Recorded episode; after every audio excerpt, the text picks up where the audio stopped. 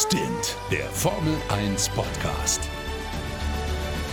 Mit Sebastian Fenske und Florian Wolzke. Servus, meine Lieben, und herzlich willkommen zu Stint, dem schnellsten Formel 1 Podcast Deutschlands. Natürlich wie immer kurz nach dem Rennen, aber hoppla, heute ist gar kein Rennen. Nee, ist nicht. Und mein lieber Kollege Basti, der wird euch jetzt erzählen, was wir heute nämlich vorhaben. Wir haben nämlich heute Gäste, beziehungsweise wir sind ebenfalls zu Gast. Crazy Situation, Basti. Ja, nach sechs Rennen wird es ja mal Zeit, so ein kleines Zwischenfazit zu ziehen. Und damit wir einfach mal nicht nur uns labern hören, sondern auch mal ein bisschen die Meinung von anderen bekommen, von zwei Menschen, die wirklich Ahnung haben, haben wir uns die Damen von Fimula One reingeholt, die Caro und die Beate aus Österreich. Deshalb, wenn ihr jetzt gleich so ein bisschen ja, so ein unrundes Deutsch hört, ne, das ist halt nicht die Verwandtschaft vom Flo, das sind halt äh, die Damen von Fimula One. Deshalb, es wird eine sehr lange Folge, aber es lohnt sich. Zieht euch rein. Ich, ein bisschen mehr als eineinhalb Stunden, aber es wird gut, oder? Have fun. Es gibt ja eigentlich auch gar nichts Schöneres, wenn sich zwei Podcasts mal zusammentun und es ist richtig, richtig cool. Wir haben Kollegen aus Deutschland gefunden, die auch mit uns reden wollen. Die zwei Jungs von Stint. Ja, vollkommen richtig. Ja, wir haben zwei Mädels gefunden, die mal mit uns reden wollen, weil ganz ehrlich, ich muss gestehen, äh, selten, ähm, dass ich mal mit Mädels über Formel 1 quatschen kann. Ich finde es mega cool, dass ihr das macht und ich freue mich riesig, Basti, du sicherlich auch, ähm, ja, dass wir mal irgendwie äh, Podcast-Kollegen treffen und mit denen einfach mal über unsere Leidenschaft quatschen können. Also ich bin mega, mega happy und freue mich auf die Folge. Wo Die einzige, Frau, mit der ich, die einzige Frau, mit der ich ja über Formel 1 reden kann, ist ja meine Tochter, weil das ist ja die einzige, die mit mir Formel 1 Rennen guckt. Das Problem ist aber, die ist ja, weil sie eineinhalb ist, sie, das ein- einzige Vokabel, die sie kann, ist Auto. Naja, So, aber sie widerspricht sagt ja dann- nicht. Sie hat Ja, aber, aber ich sehr hör- recht. Ja, aber eineinhalb Stunden lang sagt sie ja nur Auto, Auto, Auto, Auto, Auto, Auto kaputt. Sie bringt es aber auf den Punkt, ne? Ja, also in Baku hätte es ziemlich oft gepasst. So ist, äh, Wo seid ihr überhaupt zu Hause? Wo seid ihr her? Was macht ihr sonst außer Ähm, Podcast? Du, ich sitze in München und äh, bin Fernsehjournalist, Reporter und Basti, der hat es leider nicht weiter als Berlin geschafft. Ja, aber immerhin sitze ich auf einer Terrasse, mein Lieber, ja? Nicht in einem Zimmer, sondern draußen hier. Ich höre die Vögel zwitschern. Äh, ist ganz schön. Ähm, ja, auch nur Fernsehen.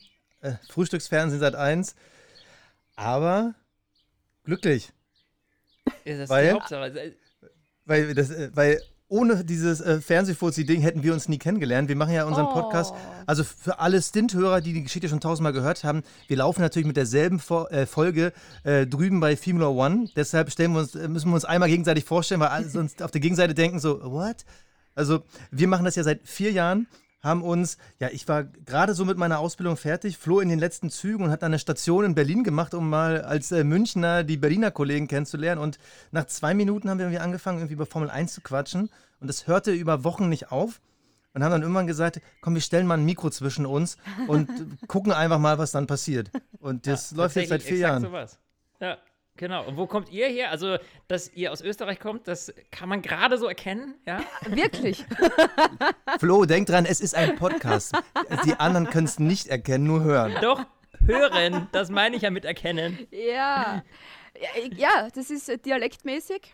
Äh, haben wir oft eh auch Angst, dass uns eben, weil doch viele Hörer auch aus Deutschland sind, äh, so mit so Dialektzeug könnte es oft schwierig werden, aber es funktioniert, glaube ich. Ähm, ich bin Steirerin in Wien und ich wohne neben dem Red Bull Ring eigentlich. Also da, ist die, da sind meine Roots her. Also ich höre gerade die geht's ja nicht. ADAC GT Masters. Ach, so schön. Ja, wohne aber in Wien seit elf Jahren. So Ich lange bin schon. Wienerin und bin aus Wien ähm, und komme aber die Beate auch am, in Spielberg dann besuchen. Und dann gehen wir dort gemeinsam spazieren am Ring, machen äh, Formula One Track Walks Ja. und genießen unser Leben. Richtig Ja, aber schön. Schöneres gibt's ja nicht. Ja, und Aber ihr seid beide beim Radio, ne? genau, genau. Ich bin Korrekt. Moderatorin und die Caro ist beim Marketing. Genau. Und auch Die da, Person, die niemand kennt. und es ist halt auch da der Klassiker, ebenso am Montag, wenn man dann zusammensteht und dann findet man endlich bei den Kollegen jemanden, ähm, der auch über Formel 1 redet und ja, da gehen ein paar Ka Kaffee drauf. Auf jeden Fall. Viele, viele Pausen, die dann, äh, die dann genutzt werden, um da alles Ja. zu besprechen. Ich bin auf jeden Fall jetzt mal wahnsinnig gespannt, ähm, wie ihr die Saison so bislang erlebt habt. Ähm, und vor allem die einzelnen Teams. Es hat ja doch einiges getan. Ähm, und wir hatten ja vorher schon mal kurz gesprochen und gesagt, wir fangen mal ganz hinten an. Und haben uns überlegt, dass wir mal mit, mit, über Williams quatschen. Die waren ja lange Zeit wirklich in der Versenkung. Äh, gut, sind sie irgendwie immer noch. Aber ähm, habt ihr noch so diese Hoffnung irgendwie bei Williams? Also, das ist ja wirklich so dieses. Ah, eines der klassischen Teams. Gibt es da irgendwie noch? Oh Gott, ich sehe es lachen. Caro, müssen wir dir ein Taschentuch reichen? Bitte. Mein, ich sage ja. Die Hoffnung ist da. Die Hoffnung lebt. Oh Gott, was trinkst du? Wer hat denn noch Hoffnung bei Williams? Äh, das frage ich mich auch jedes wohl Mal. Ich, wohl ich, nicht mal mehr George Russell, aber ich. Irgendwann, Leute, wird's gut. Also ich muss ja zugeben, für mich ist Williams sogar noch eine krassere Enttäuschung als die letzten Jahre. Weil ich bin eigentlich in die Saison reingegangen und dachte so, okay, die Haars zu knacken, das machen die mit links. Voll. Und äh, nachdem die jetzt auch diesen Umbruch gestartet haben, die Familie Williams raus, Investoren rein, dass da vielleicht so ein bisschen Push kommt, dass sie vielleicht auch nochmal die Alfa Romeos angreifen. Aber nee, sie sind nach sechs Rennen letzter und sogar von den Haars geschlagen. Ich meine, jetzt nicht nach Punkten, aber in der Rangordnung ist es ja, ja so. Und das hätte ich nie gedacht. Also die setzen wirklich alles aufs nächste Jahr oder die haben einfach schon komplett aufgegeben. Ich verstehe ja, die nicht das, mehr.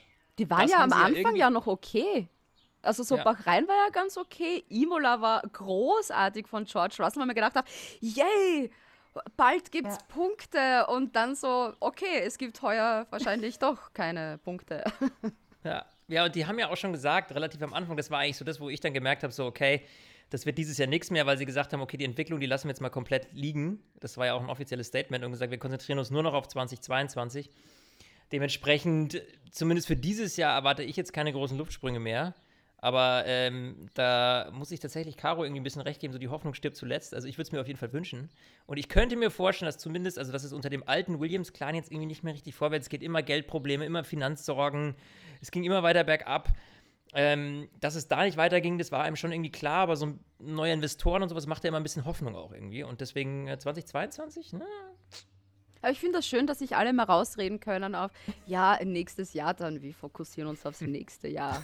So, okay. Das, das mache ich so ab jetzt Move. auch. So, okay, dieses Jahr, das ist so wie mit Corona. Letztes Jahr, nein, nächstes Jahr. Nächstes Jahr dann, das wird dann Das ist Jahr. immer so der Move, wenn du nicht mehr weiter weißt, ne? Aber es ist ja bei denen eh das gleiche wie bei Haas, die auch gesagt haben, ach, dieses Jahr, das fahren wir irgendwie. Ja. Da fahren wir einfach irgendwie dahin und ja, schauen wir mal. Ey, jetzt ja, ja, macht mir mal fahren. nicht die Haas schlecht, ja?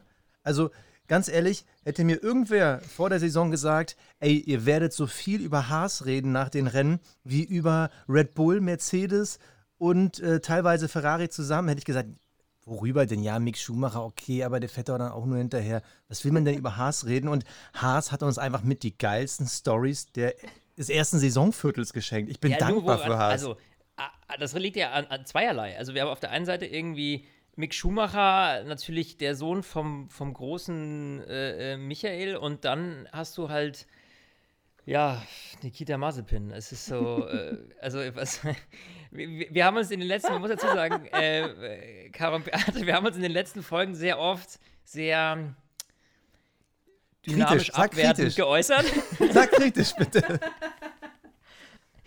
Und wir haben gesagt, wir, wir müssen aufpassen, dass wir nicht zu böse werden mit ihm. So, ne? Also jetzt, wir haben auch seinen Fauxpas, den er da im Herbst gebracht hat mit dem, äh, so dieser klassische, klassische Donald Trump-Move, den er da gemacht hat bei einer Freundin, äh, den, den haben wir jetzt auch mal irgendwann außen vor gesagt. Wir konzentrieren uns nur noch auf Sportliche, aber wir finden trotzdem nichts Positives. Das haben wir auch probiert, ja. Ja, ja. ja wie, wie, was, wie, was haltet ihr so generell von dem? Also so rein sportlich jetzt mal. Ich mochte den in der Formel 2 schon nicht. Da ist er mir auch schon fürchterlich auf die Nerven gegangen. Und dann, wie es geheißen hat, dass der in die Formel 1 kommt, haben wir gedacht, bitte na, da gibt es so viele andere, warum der und äh. Ja, weil Papa Kohle hat. Das ja, ist so eh. Aber und das Haas so, braucht Kohle. Ja.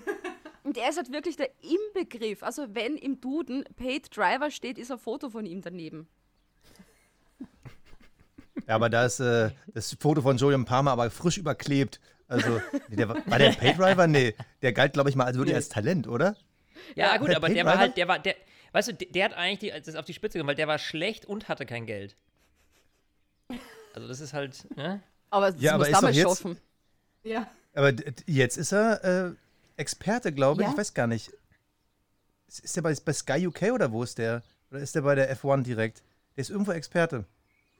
Und Ja, zwar gar nicht du so schlecht. um, um nochmal auf Mazepin zurückzukommen, glaubt ihr, dass der jetzt natürlich so ein bisschen darunter leidet, dass die Medien natürlich auf ihn draufkloppen? Also da nehme ich uns jetzt mal nicht, nicht raus. Ja, wir tun ja auch unser, unser Ding dazu, dass es eben jetzt für ihn vielleicht nicht ganz so leicht ist. Ähm, und dass seine Leistung so psychologisch deshalb so schlecht ist, weil eben die Medien auch so draufknüppeln und weil er jedes Fettnäpfchen ausnutzt? Oder glaubt ihr irgendwie, der fängt sich vielleicht, äh, ich meine, in der Formel 2 hat er ja auch mal abgeliefert, so ist er nicht. Also kommt der noch hinten raus, oh, Spätzünder quasi, oder pff, Er wird mal vielleicht nicht 30 Sekunden oder eine Minute hinter Mick Schumacher sein. aber, ich 20? glaub, aber ich glaube nicht, dass der da. Nein, glaube ich ehrlich gesagt nicht. Also da ist für mich wirklich Hopfen und Malz verloren. Aber das ist ja auch eine Frage, wie lange sein Dad sich das anguckt dann. Also ich meine, du investierst ja nur Geld, wenn es dir irgendwas bringt. Und wenn du nur Negativschlagzeilen generierst, dann. Auch negative Schlagzeilen sind gute Schlagzeilen. Instagram-Seite Marketing. Haas F1, die explodiert ja jedes Mal, wenn sie von Nikita Mazepin was posten. Und das ist ja ur die Reichweite dann. Auch wenn es halt der Aber Shitstorm damit- ist. Aber da möchte ich jetzt mal die Marketing-Expertin Caro hören. Wenn du jetzt die Ja. Marketing-Expertin von Haas wärst, würdest du sagen, ach geil, er hat sich wieder gedreht, ey, ah, jetzt geht's wieder ab, ey, und die Sponsoren dann anrufen und sagen, ey, so viel Airtime. Ähm, weil ich ja keinen anderen Ausweg habe, muss ich dann ja so reagieren. Und wenn die ganzen Logos angezeigt werden und wir da im Fernsehen ähm, jedes Mal gefeatured werden und danach noch jedes Mal äh, die zwei Fahrer gezeigt werden, finde ich das als Marketing-Expertin okay. Bis zu einem gewissen Grad dann auch. Ja? Und ich meine, man muss sagen, auch wenn die Kommentare und der Haas-Admin auf der Social-Media-Seite ja ähm, ein Hero ist und uns ja auch wirklich ziemlich leid tut, ähm, großartige Engagement Rate auf Social Media. Also egal, was sie posten, sie wissen, sie bekommen Kommentare. Also meinst du, Haas produziert die ganzen Mazepin-Memes mittlerweile selber? Ich glaube ja. Verschwörungstheorie Nummer eins.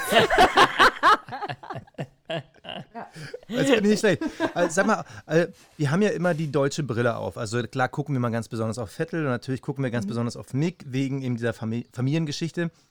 Wie guckt ihr denn auf einen Mick Schumacher? Also habt ihr da ähnliches Legendenfeeling oder ist das so die Sprache so ein bisschen verbunden oder ist es für euch auch nur einer von vielen? Ich glaube, es ist jetzt nicht so dieses Legendenfeeling, wie es vielleicht bei euch ist, weil eben da dieser Nationalstolz irgendwie auch fehlt mit, hey, das ist ein Deutscher, der jetzt endlich ähm, ja, ähm, wieder in der Formel 1 ist oder in dem Fall hat der Österreicher, der halt wieder in der Formel 1 ist.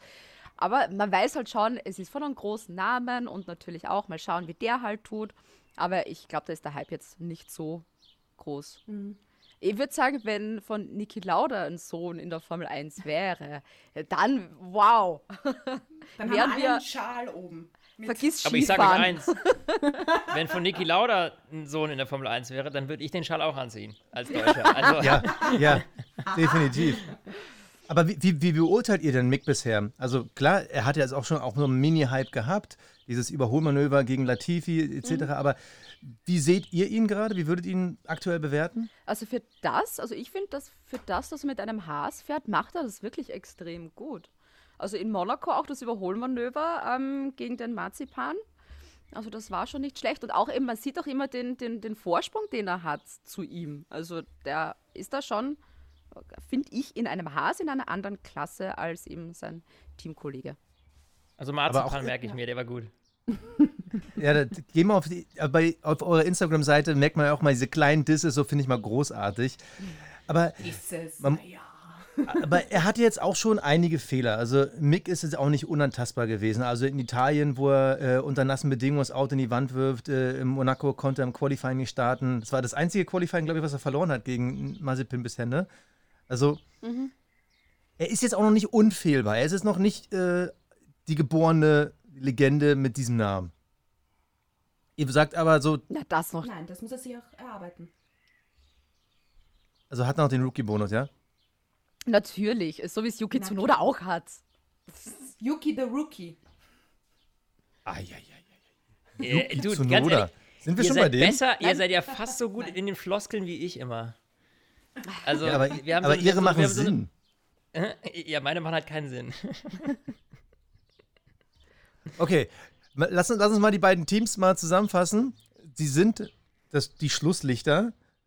wer wird am Ende der Saison als letztes ins Ziel trudeln? Glaubt ihr, die Haas vielleicht mal mit einem Mick Schumacher, der auch mal so einen Punkt abstaubt irgendwo? Oder sind die Williams schon eigentlich das bessere Team und werden sich auf Dauer durchsetzen? Also ich bin momentan total unentschlossen. Ich könnte es nicht sagen. Ich glaube, bei Haas werden noch ein paar DNFs dazukommen und dadurch wird Williams mit null Punkten wieder einen Platz nach vorn rutschen. Ganz ehrlich, da muss ich Beate zustimmen. Ich glaube nämlich tatsächlich, dass halt ähm, Latifi und Russell einfach die, die saubereren Fahrer sind als Team. Und durch Mazepin ist natürlich einfach die Chance hoch, dass er am Ende das dem Team versaut. Also bei Schumacher mache ich mir gar nicht große Sorgen, dass der nochmal den ein oder anderen Schnitzer bringt, ist ganz normal. Der ist Rookie und ähm, muss sich da erst dran gewöhnen. Aber das, was wir bislang ja schon gesehen haben, ist ja, wie wir gerade eben ja schon festgestellt haben, echt gut. Ja? Mhm. Nur du musst halt als Team funktionieren und das, der, der, der Teamverbund von Williams mit Latifi und, und Russell sehe ich als deutlich konstanter als Mazepin und Schumacher. Ich glaube, das ist am Ende das Zünglein an der Waage, dass die als Team besser funktionieren. Man muss aber auch sagen, dass eben Latifi und Russell ja keine Rookies sind. Das heißt, sie haben ja schon ein bisschen diese Erfahrung. Ja. Aber ähm, auch wenn man sieht, wie sich vor allem der Russell tut, vor allem in den Qualifyings, dass er in die Qualifyings weiterkommt.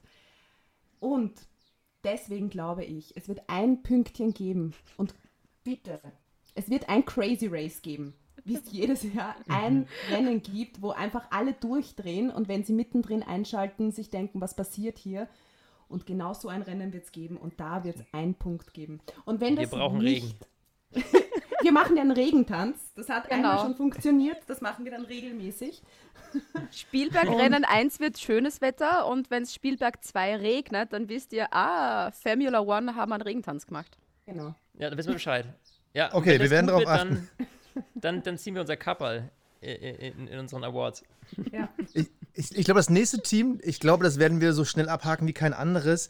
Alfa Romeo ist so in the middle of nowhere. Also, man kann über die so irgendwie gar nichts sagen. Kimi Räikkönen, Antonio Giovinazzi, aktuell zwei starke Punkte. Beide Fahrer haben jeweils einen. Kann man über Alfa irgendwas sagen? Das, Ich würde sagen, also, haben, ich finde, die haben die schönste kann- Lackierung. Also ich finde, Caro kann auf jeden Fall marketingtechnisch sagen, die, für die Sponsoren hat es sich nicht gelohnt, rein von der TV-Zeit. Nein, leider. Leider. Wenn nicht einmal, und das hat Beate in, einem, äh, in einer Podcast-Folge auch so richtig erwähnt, wenn nicht einmal auffällt, dass Alfa Romeo in die Box fahren als erstes, dann stimmt da was nicht. Das war das Zweites, bitte. Aber es hat ja niemand mitkriegt. Oder als zweites. Ja, also eben, Ja. das hat Ja. niemand mitbekommen. Das ist halt der Punkt. Also bei Alpha ist so, ähm, ich glaube, der ein oder andere Hardcore-Formel-1-Fan, der müsste wahrscheinlich erst nochmal online googeln, wer da überhaupt fährt. Ja, also könnte ich mir zu, könnte ich mir so vorstellen, ja. Also wenn wir uns jetzt wahrscheinlich nicht von morgens bis abends mit dem Thema befassen würden und äh, regelmäßig uns hinsetzen und Podcast machen würden, äh, dann müssten wir wahrscheinlich auch erst zweimal nachdenken. Also weil dieses Team ist ja so unspektakulär. Ja. Aber so schade. Oder wie es sagen, der Fahrt. Ja, wunderschön gesagt, wunderschön. Auf Also- den Punkt gebracht. Oder? Leute, grenzt mir nicht so aus. Er in Süddeutschland, er kann das noch ein bisschen verstehen. Ich bin hier sowas von nördlich vom Weißwurst-Äquator. So der einzige Preuße, der hier wirklich kein Wort versteht, wenn ihr irgendwie komplett durchdreht. Also, Also ihr merkt schon, Mädels, wir können dann bald zurück. zu dritt machen und Basti macht dann alleine. Oh, so ein Dreier-Girls-Podcast, wo du dann schön hier, schön hier Cosmopolitan, das ist schön. Ja. You wish? Ja, ja. ähm, ja, also Alfa Romeo ist für mich, also Giovinazzi und auch Raikkonen, keine Ahnung, ich habe da kein, schon fast keine Meinung zu denen. Aber es ist doch so schade, weil, also, natürlich kann es auch sein, dass Kimi Räikkönen noch 20 Jahre fährt, aber die Wahrscheinlichkeit ist ja auch nicht schlecht, dass es seine letzte Saison ist und dass man so, so gar nichts von ihm sieht. Das Aber finde ich why? so schade. Warum tut er das? Eben, das ist ja auch, die sind auch auf dem gleichen Level. Das ist ja das Nächste, wo ich Ja. da gar nicht verstehe. Weil der, wenn, dann muss ja der Kimi Räikkönen der Platz hier dort sein. Ja, aber nicht der Antonio Giovinazzi. Und lange Zeit habe ich mir echt gedacht, hey, Antonio, du bist echt gerade besser als der Kimi. Aber das ist ja echt diese Saison auch so ein bisschen, dass wir bei den alten Hasen irgendwie so einen leichten Abfall merken, gefühlt. Warum? Also- Weil sie alt sind. Vielleicht. Uh. Oh, eine gewagte Theorie, ich weiß. Der war weiß. der war Dieb. ja, aber äh, vielleicht hast du recht, keine Ahnung. Also ich weiß nicht, was da manchmal los ist. Ich meine, Kimi ist zum Beispiel jemand, dem nehme ich halt ab, dass er sagt, ich fahre halt, weil ich halt Bock drauf habe. So. Ja. Der Rest ist mir wurscht. Ja? Also das ist aber so der einzige Fahrer von den alten Hasen, denen ich das so abnehme und die nicht irgendwie an verzweifelter Eitelkeit irgendwie äh, den Zenit überschritten haben und vergessen haben, dass man vielleicht am besten aufhört, wenn es am schönsten ist. Äh, sondern der macht es halt, weil er sagt, naja, was soll ich sonst machen? Also irgendwie, ne? Äh, Autofahren halt, ne? Das ist so das, was ich kann und wo ich Bock drauf habe und dann tue ich das halt. Ähm, aber klar glaube ich auch, dass es bei dem natürlich, den das auch ein bisschen jucken muss eigentlich. Ja, ich meine, der Mann war mal an der Spitze und irgendwie geht es ja nicht bergauf, sondern bergab. Das ist immer so ein bisschen schwierig. Also, äh, Aber der wäre auch irgendwo anders gut aufgehoben. Also wieder so äh, zurück in die Rallye gehen zum Beispiel. Also das würde ich. ja, Ich finde das fast cooler, wenn er dort wieder so richtig gescheit auf den Putz hat. Ich glaube, das passt auch besser mittlerweile auch zu seiner Mentalität. Also. ja, könnte ich mir ganz gut vorstellen, ehrlich gesagt. Ja, sehe ich ähnlich. Ähm, Ah. Ja, lass mal. Wollen, wollen lass wir es- uns wollen wir mal- es abschließen? Einfach, also da, Jetzt haben wir doch Ja, viel geredet drüber. wir haben jetzt doch fünf Minuten länger drüber geredet als nötig und Okay. Vor allem, wir, und auf, beim nächsten Team wartet ja wieder so ein alter Hase auf uns. Ja. Ja, ich mein, wir haben ja echt, Basti und ich, haben uns ja riesig gefreut. Fernando Alonso zurück in der Formel 1. Aber irgendwie so richtig reißen tut's der auch nicht. Also sind wir wieder beim nächsten Thema, oder? Das war bei mir nur der erste Hype, weil man gedacht hat, oh mein Gott, Fernando Alonso ist zurück. Und dann haben wir gedacht, na wirklich jetzt? Warum tut er sich das an und warum tut er uns das jetzt an? Und Wir haben ja gehofft, dass da. der jetzt wieder so coole Sprüche bringt, weißt du, dass er wieder so dieses, äh, ich weiß Und nicht, erinnerst du dich noch an damals, als er da, als er rausgeflogen ist, da in seinem Liegestuhl an der Strecke saß? So den hier? Ja, geilste Szene GP2 ever. Engine, GP2 Engine. Ja, so, wo ist das? Das fehlt mir jetzt irgendwie so ein bisschen. Das mit dem Liegestuhl, das hat er ja an Lando Norris weitergegeben. Wo er dann Ja, ganz stimmt. Ja, traurig ja, ja, richtig. Ja. wird an Generationen dann weitergegeben. Ja, also Aber- irgendwie, ähm, da tue ich mich auch schwer bei Alpine. Da habe ich mir mehr von erhofft, ehrlich gesagt, diese Saison. Also er ist ja in den Rennen, er ist ja in den Rennen besser als im Qualifying. Also man sieht halt ganz klar, er scheint irgendwie ein Problem damit zu haben, ob es jetzt an dieser Generation Autos oder Reifen liegt. Aber die eine schnelle Runde ist halt nicht seins. Im Rennen merkt man, glaube ich, dann doch wieder die Erfahrung, er managt es irgendwie besser. Er kämpft sich auf jeden Fall nach vorne. Zweikämpfe, ich meine, in Bahrain, da gab es ja kurzzeitig Momente, wo er dann irgendwie gegen Vettel da wirklich eng geraced ist. Man dachte so, ach, ist ja wie, wie vor zehn Jahren. So, irgendwie, irgendwie geil, das, was wird denn das für eine Saison, ey, wenn, wenn Vettel und Alonso da wirklich wieder so fighten und irgendwie danach. Puh, also, wenn man jetzt mal wirklich fair nachfragt, welchen Platz hat Fernando Alonso jeweils in den letzten drei Rennen belegt? Ja, Uh, das ist also- auch, er ist halt auch mit dabei. er ist halt Ja, aber hat er, hat er sich einen Gefallen getan, wenn man jetzt die jetzigen Ergebnisse sieht? Also, er kommt zurück. Er ist zweifacher Weltmeister. Er ist jemand, von dem viele, also bei Flo und mir ist es auf jeden Fall so, sagen, das war einer der besten aus der letzten Dekade, den du eigentlich hättest in jedes Siegerauto stecken können und er hätte gesiegt. Und äh, der hatte halt Pech, bei Ferrari zu sein, zu einer Zeit, wo die halt nicht siegfähig waren.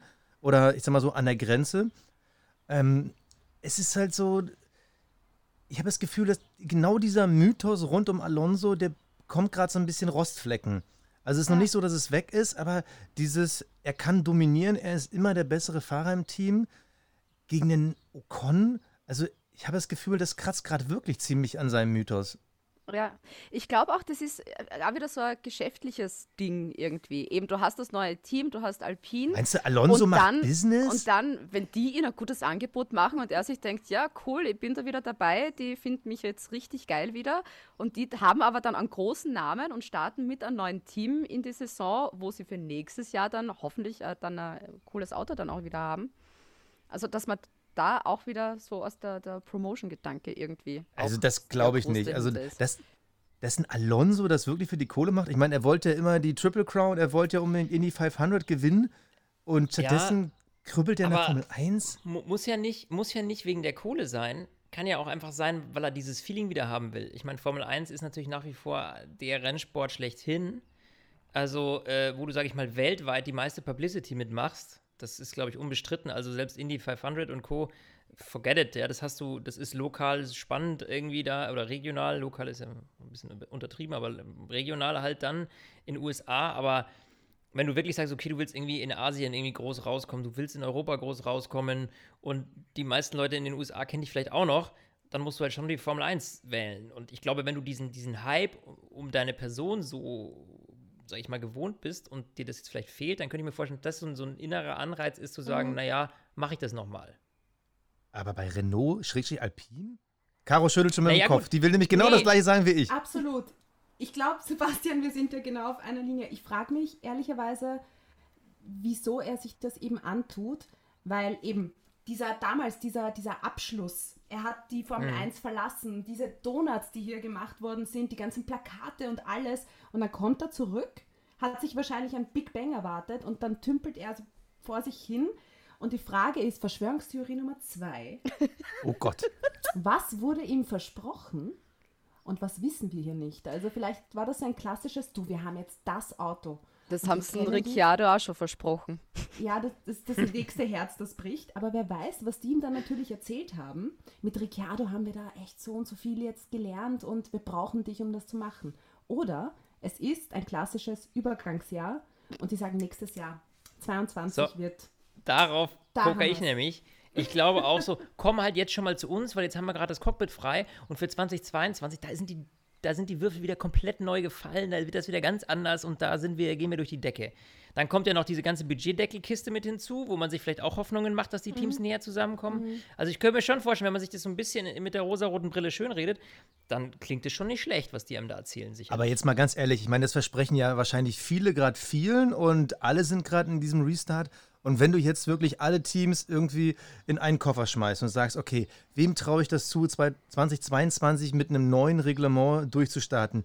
Einem Ferrari, einem McLaren, einem Williams, die vielleicht mit Erfahrung und Flair vielleicht auch die Besten holen? Ich persönlich würde sagen, ja, natürlich einem Red Bull und einem Mercedes, weil sie momentan Technologieführer sind. Aber ich, egal was sie mir versprechen, ich gehe doch nicht zu, zu Alpha oder zu Alpine oder zu Haas, egal was sie mir versprechen, weil, also, das, ich kann das mir nicht vorstellen, dass du mit sowas, also deine Verschwörungstheorie in allen Ehren, aber das ist mir zu crazy. Also da glaube ich lieber an Echsenmenschen, als dass nächstes Jahr ein Alpine siegfähig ist. We will see. Wenn du das laut aussprichst, alpin und siegfähig, das in einem Satz, das tut irrsinnig weh. Ja. Das, klingt auch- das das kann man klingt so gar falsch. nicht aussprechen, ja. Das ist, uah. Sag mal, sag mal, nur für unsere Hörer, die das, und Hörerinnen, selbstverständlich, die das gerade nicht sehen, hast du einen Kelly Family Becher, aus dem du parallel gerade trinkst, Ja. während du über Formel 1 redest? Ja, okay. Was ist da drin? Irgendwas, was Brennnesselsaft. berauscht. Irgendwas, was berauscht. Es ist Brennnesselsaft drin. Was ganz, Brennnessel. Was ist denn? was Heftiges. ist richtig hartes.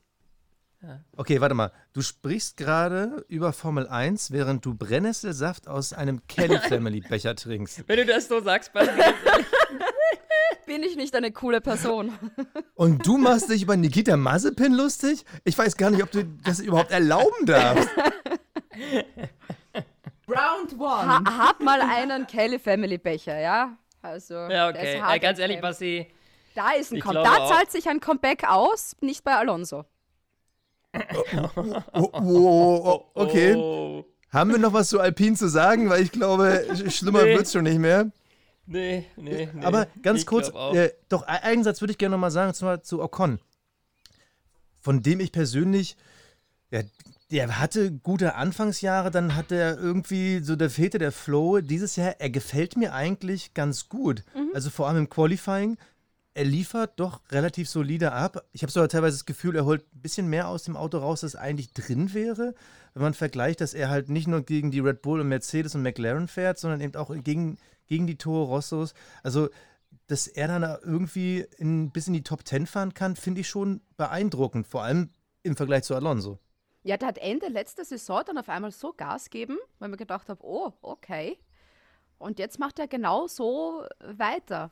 Das ist genau das, was ich mir von ihm eigentlich erwartet habe, Anfang der Saison, dass der einer von den Fahrern ist, die uns sicher irrsinnig oft überraschen werden. Dass der erstaunlich gut ist für das, dass der im, im Alpin drin sitzt. Also, Ja. Auch ein Schützling von Toto Wolf, muss man sagen. Also Verschwörungstheorie Mhm. Nummer drei. Wer weiß. okay, man muss sagen, Sebastian rollt schon mit den Augen. Nein, keine Verschwörungstheorien mehr, aber ja, vielleicht muss es Doch, ein doch. bisschen mehr. Ähm, da, wer weiß, wer nächstes Jahr noch im Mercedes sitzt und. Und dann kommt Russell Ocon. Ist, ne? Und dann kommt, oh, wenn dann Ocon kommt, dann, dann Okay, wer er- von euch geht mit mir den Deal ein? Betrag entscheidet ihr, aber wer wettet gegen mich? Ich sage, Ocon wird nächstes Jahr nicht in einem AMG Mercedes fahren. Nein, aber es Ah, wäre. oh, aber nicht. es wäre. Oh also, Caro, Gott. wenn du an deine Verschwörungstheorien glaubst. Nein, nein, ich glaube ja nicht immer an meine Verschwörungstheorien, ja. Ich sage sie nur. Du stellst sie nur auf. Ich stelle Ah. sie auf. Also Das- ich weißt du, stelle sie auf. Deshalb gibt es auch Corona nicht. Na, Wie viel ich Telegram- gesagt, ne? Wie viele Telegram-Gruppen betreust du gerade parallel nebeneinander? Gar keine, weil ich habe kein Telegram. Also danke für den Tipp. Da werde ich eine Formel 1 Verschwörungstheorie-Gruppe eröffnen. Oh. Uh, not bad, not bad. Ja. Okay, kommen wir mal zum nächsten Team. Und zwar einem Team, was wir dort nicht erwartet hätten. Ah, Aber wir müssen trotzdem sagen, da kommt halt Aston Martin auf Platz 6 Ah, es tut noch weh. Mit- mit einem tief. Lance Stroll, den man da schon hinpacken würde, aber einem Vettel, vierfacher Weltmeister, der schon schwierige Jahre bei Ferrari hatte und die, man hatte das Gefühl, die schwierigen Jahre hat er irgendwie mitgenommen. Jetzt hat er mit den letzten zwei Rennen mit Monaco und Baku gezeigt, fahrerisch hat er es noch drauf. Das Auto kann man da schwer beurteilen, aber insgesamt schon enttäuschend, oder? Für das, dass die gesagt haben, wir wollen um Platz 3 mitkämpfen, hat sich das Thema mit Platz 3 relativ schnell dann erledigt, muss man sagen. Ja. Und äh, wa- was auch so schlimm ist, ähm, die haben letztes Jahr so ein gutes Auto gehabt, wo die wirklich wettbewerbsfähig waren. Wie kann man das so verkacken? Weil so wenig Geld haben wir dann auch nicht. Nee, aber du, du, du, hast, du hast Hm. natürlich letztes Jahr 2019 einen Mercedes gehabt und äh, dieses Ja. Jahr dann halt, ähm, nee. Also ich glaube, das lag natürlich letztes Jahr auch zum Großteil an diesem Vorsicht, Verschwörungstheorie, Copy-Paste äh, von Mercedes, ja, also und dann das äh, Bremsbelüftungsgate, nenne ich es mal, ja. Also ich glaube, dass man sich vielleicht in diesem Jahr wieder ein bisschen mehr Eigenkonstruktion hergezogen hat und die lief dann halt nicht so gut wie die Ko Kopie von Mercedes letztes Jahr. Also ich denke, Aston Martin muss da echt jetzt langsam erstmal äh, ein bisschen reinfinden äh, und, und, und wirklich äh, eine gewisse Struktur aufbauen, weil jetzt da doch ein bisschen viel Wandel war. Äh, aber hey, 2022 Reglementänderung, bestimmt alles fürs Ja, ja. nächste Jahr. Natürlich. Wenn es einer Team- schafft, dann Papa Stroll. Ja. auf Aber da muss man jetzt mal sagen, wo wir beim Thema Stroll sind, also wenn man sich mal die Paydriver in der Formel 1 so anguckt, auf jeden Fall ist Lance Stroll durch diesen ganzen Shitstorm um Nikita Mazepin total aufgewertet worden. Ja. Weil er war ja immer derjenige, so, oh, Papa zahlt und Paydriver und sowas, aber leistungstechnisch, ich sag nichts mehr bei Lance Stroll, nachdem es mit Nikita Mazepin gibt, ja. Also, Ja.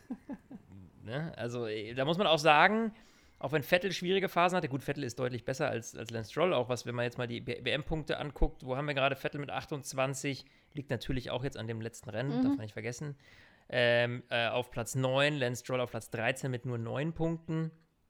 Äh, dafür hat Lance in drei Rennen gepunktet und Vettel nur in zwei. Also, nur um das mal im Vergleich zu setzen, also so viel schlechter ist Lance Stroll da nicht. Und ich hatte, wir waren immer so hin und her gerissen, Basti und ich haben da lange über den diskutiert, äh, schon häufig und immer gesagt, ah, hat er es jetzt gepackt, ist er jetzt doch ein guter Fahrer oder doch ein Paydriver? Aber ich finde, so Stück für Stück kann man schon sagen, der Junge hängt sich rein und leistet solide. Ja, ich möchte ihn jetzt nicht überbewerten, aber für einen Paydriver und wie sein Weg dann da so ist, kann man ihm jetzt da nicht viel ankreiden, würde ich behaupten, oder? Was meint ihr? Na, der macht seinen Job gut. Er ist da und macht nichts Großartiges kaputt. Papa ist Ja. stolz und fertig. Und man muss sagen, Lawrence Stroll ja, hat Vettel gerettet. Also das ist ja, glaube ich, die Pluspunkte. Die hat er Ja. Den hat er geholt und dann hat er deine, seine Pluspunkte dazu bekommen. Wobei ich ja unschlüssig war mit dem Schritt mit wir holen Vettel. Weil ich, habe ja immer geglaubt, dass das so der Hintergedanke war, wir holen uns da jetzt einen, einen Weltmeister, der abkacken wird, weil der ja bei Ferrari auch schon nichts mehr gerissen hat und dann sieht mein Sohn super toll neben den dann aus. Der eigentlich vom Papier her viel schlechter ist. Aber der Vettel erholt sich ja jetzt. Und ich, ich glaube Ja. jetzt mit den ganzen Erfolgen im Kopf, dass der so ein bisschen die, die Ferrari-Dämonen hoffentlich besiegt hat. Also Ja, es ist ist schön, den genau wieder der lachen Punkt. zu sehen. Ja, und ich glaube auch, das ist das, was wir auch nach dem letzten Rennen gesagt haben, so, ich hoffe, dass dieser Knoten in seinem Kopf irgendwie geplatzt ist und wir wirklich wieder einen Sebastian Vettel haben, wie wir ihn bei Red Bull erlebt haben. Einer, der, der irgendwie beißt, der, der, der fröhlich ist und die, dieses Depri-Gesicht einfach nicht mehr zu sehen. Mhm. Und ich, ich glaube, dass zumindest Aston Martin jetzt für ihn eine Chance ist. Ich hoffe ja wirklich, dass die dann nächstes Jahr wirklich auch autotechnisch irgendwie was reißen, dass er wirklich merken kann, boah, ich kann irgendwie aufs Treppchen fahren. Ähm, ja, also das wäre äh, das wäre echt super. Also, ihr habt da alle irgendwie so, so Hoffnung. Also, bei mir, also, ich bin jetzt mal gespannt. Sie haben ja jetzt den neuen Unterboden für Monaco bekommen, der jetzt ja höchstwahrscheinlich den der anderen Teams ähnelt. Da ist ja meine Hoffnung, dass sie da, weil die haben ja am meisten verloren. Klar, Mercedes hat ein, ein Stück verloren, beziehungsweise der Abstand ist deutlich kleiner geworden, aber Aston Martin hat da wirklich deutlich verloren. Und ich frage mich, ob dieser äh, Sinneswandel, letztes Jahr den Mercedes zu kopieren, vielleicht sogar ohne viel eigene Entwicklung reinzustecken, nicht sogar das Team dauerhaft äh, beschädigt hat, weil sie halt jetzt im Endeffekt zwei Jahre Entwicklung nachholen müssen. Also kann man meiner These folgen? Achtung, Versch- nee, es ist keine Verschwörungstheorie, das ist äh, Wenn auch- wenn auch weird, aber äh, nachvollziehbar vielleicht. Also ob sie sich nicht sogar nachhaltig geschadet haben, eben so kurz vor diesem Reglementwechsel. Weil man sieht ja dieses Jahr, genau was Flo gerade gesagt hat, wo sie halt jetzt selber wieder was machen müssen. Es hat halt dieses Jahr null gefunzt. Ja. Und da bin ich echt gespannt. Also eins von den Teams, auf die ich nächstes Jahr aktuell von der Gefühlslage her nicht wetten würde, dass da der große Schritt kommt. Na, also ich glaube, von, von großen Schritten sprechen wir da eh nicht. Also da geht es im Moment denke ich mal, ich bin jetzt wirklich gespannt, so Aston Martin oder Alpha Tauri, wer wird da ähm, die Nase dann vorn haben? Mhm. Aber mehr wird es da eh nicht. Also ich glaube auch nicht, dass da heuer mehr wird und ich glaube, ja. Nächstes Jahr sind die Karten dann neu gemischt, weil dann hat ja jeder ein super toll entwickeltes Auto. Und jeder wird Weltmeister. Jeder wird Weltmeister. Obwohl, Ja, dann, obwohl äh, vielleicht schon mal Alpha- das nächste, das Ja, nächste Alpha Team mit, angerissen. Genau. Ich finde ja den Was spannendsten Mittelfeld, den spannendsten Fight im Mittelfeld, der könnte ja Gasly Vettel sogar werden. Weil es ist momentan schwer zu sagen, vor allem weil Baku und äh, Monaco es ein bisschen verzerrt haben, aber man hat das Gefühl, die, die nähern sich an und die haben beide einen sehr talentierten Fahrer und zwei mehr so Mitfahrer. Also Tsunoda, ich war ja mega hyped, als der in die Formel 1 kam. Das war für mich schon absehbar, ey, Rookie des Jahres. Und ab dem zweiten. Rennen, ab ab dem zweiten Rennen hat es dann irgendwie kontinuierlich abgebaut und mittlerweile denke ich mir auch so, war der Hype vielleicht auch ein bisschen zu groß für den Jungen? Ja, Was sagt ich ihr? finde, also er ist der König des Fluchens. Äh, Ja. Das finde ich schon mal sehr genial. Also bei ihm wird ja alles gepiepst. Ich habe, glaube ich, seine Stimme noch nie in einem Satz kontinuierlich gehört. Ähm, äh, und deswegen finde ich ihn eigentlich ganz witzig so als Person. Ganz, ganz, ganz cool. Aber äh, ja, also so richtig umhauen tut er mich jetzt auch noch nicht. Aber das war jetzt auch für irgendwie so, das erwarte ich jetzt von ihm auch nicht, weißt du?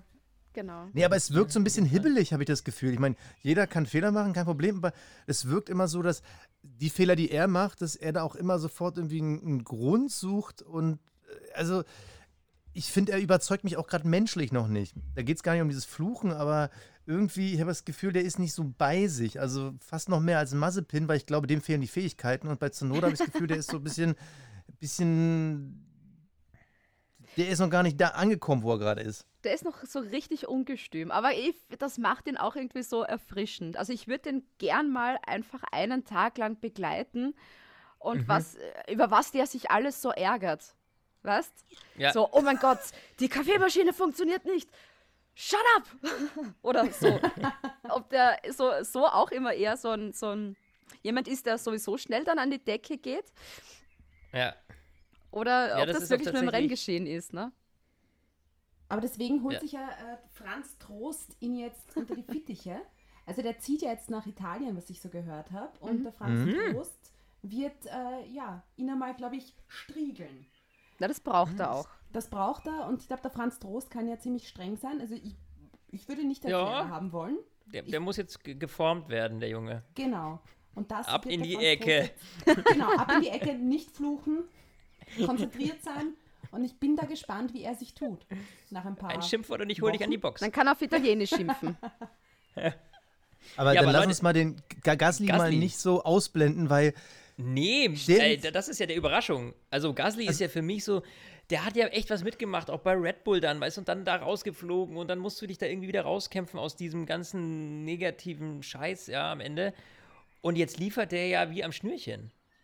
Ja. Aber er tut mir ein bisschen leid mittlerweile, weil er hat das Problem, dass auch Perez im Red Bull performt. Das heißt, die Tür dahin wird vielleicht für immer zu sein.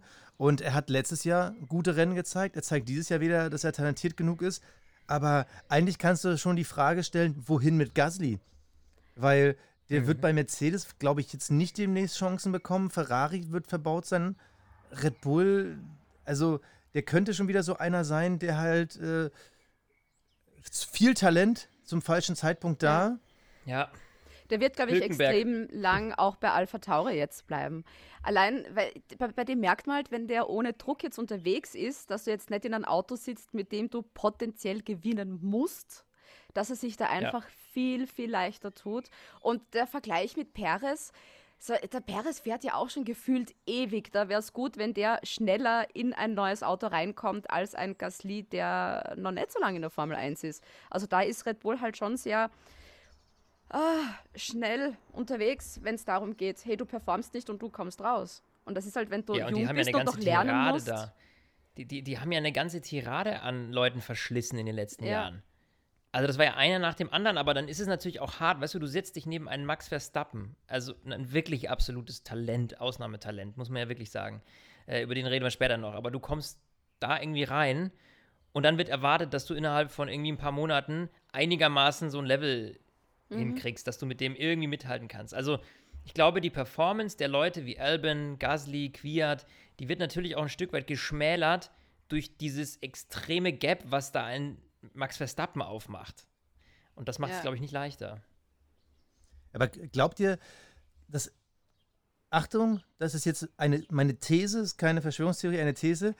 Ich glaube, Gasly betet jeden Tag dafür, dass Hamilton aufhört als Weltmeister, Verstappen dann einem Ruf von einem Toto Wolf zu Mercedes folgt und dann wieder eine Tür aufgeht. Weil ich glaube, das wäre die einzige realistische Chance für ihn, nochmal in ein Top-Team zu kommen. Aber ich du weiß nicht, ob Red Bull das macht. So, okay, du, wir geben dir noch eine Chance. Ich glaube, ich schätze Red Bull so. Ja, wieso? Wenn, ein. wenn Verstappen morgen weg wäre, was würdest du tun?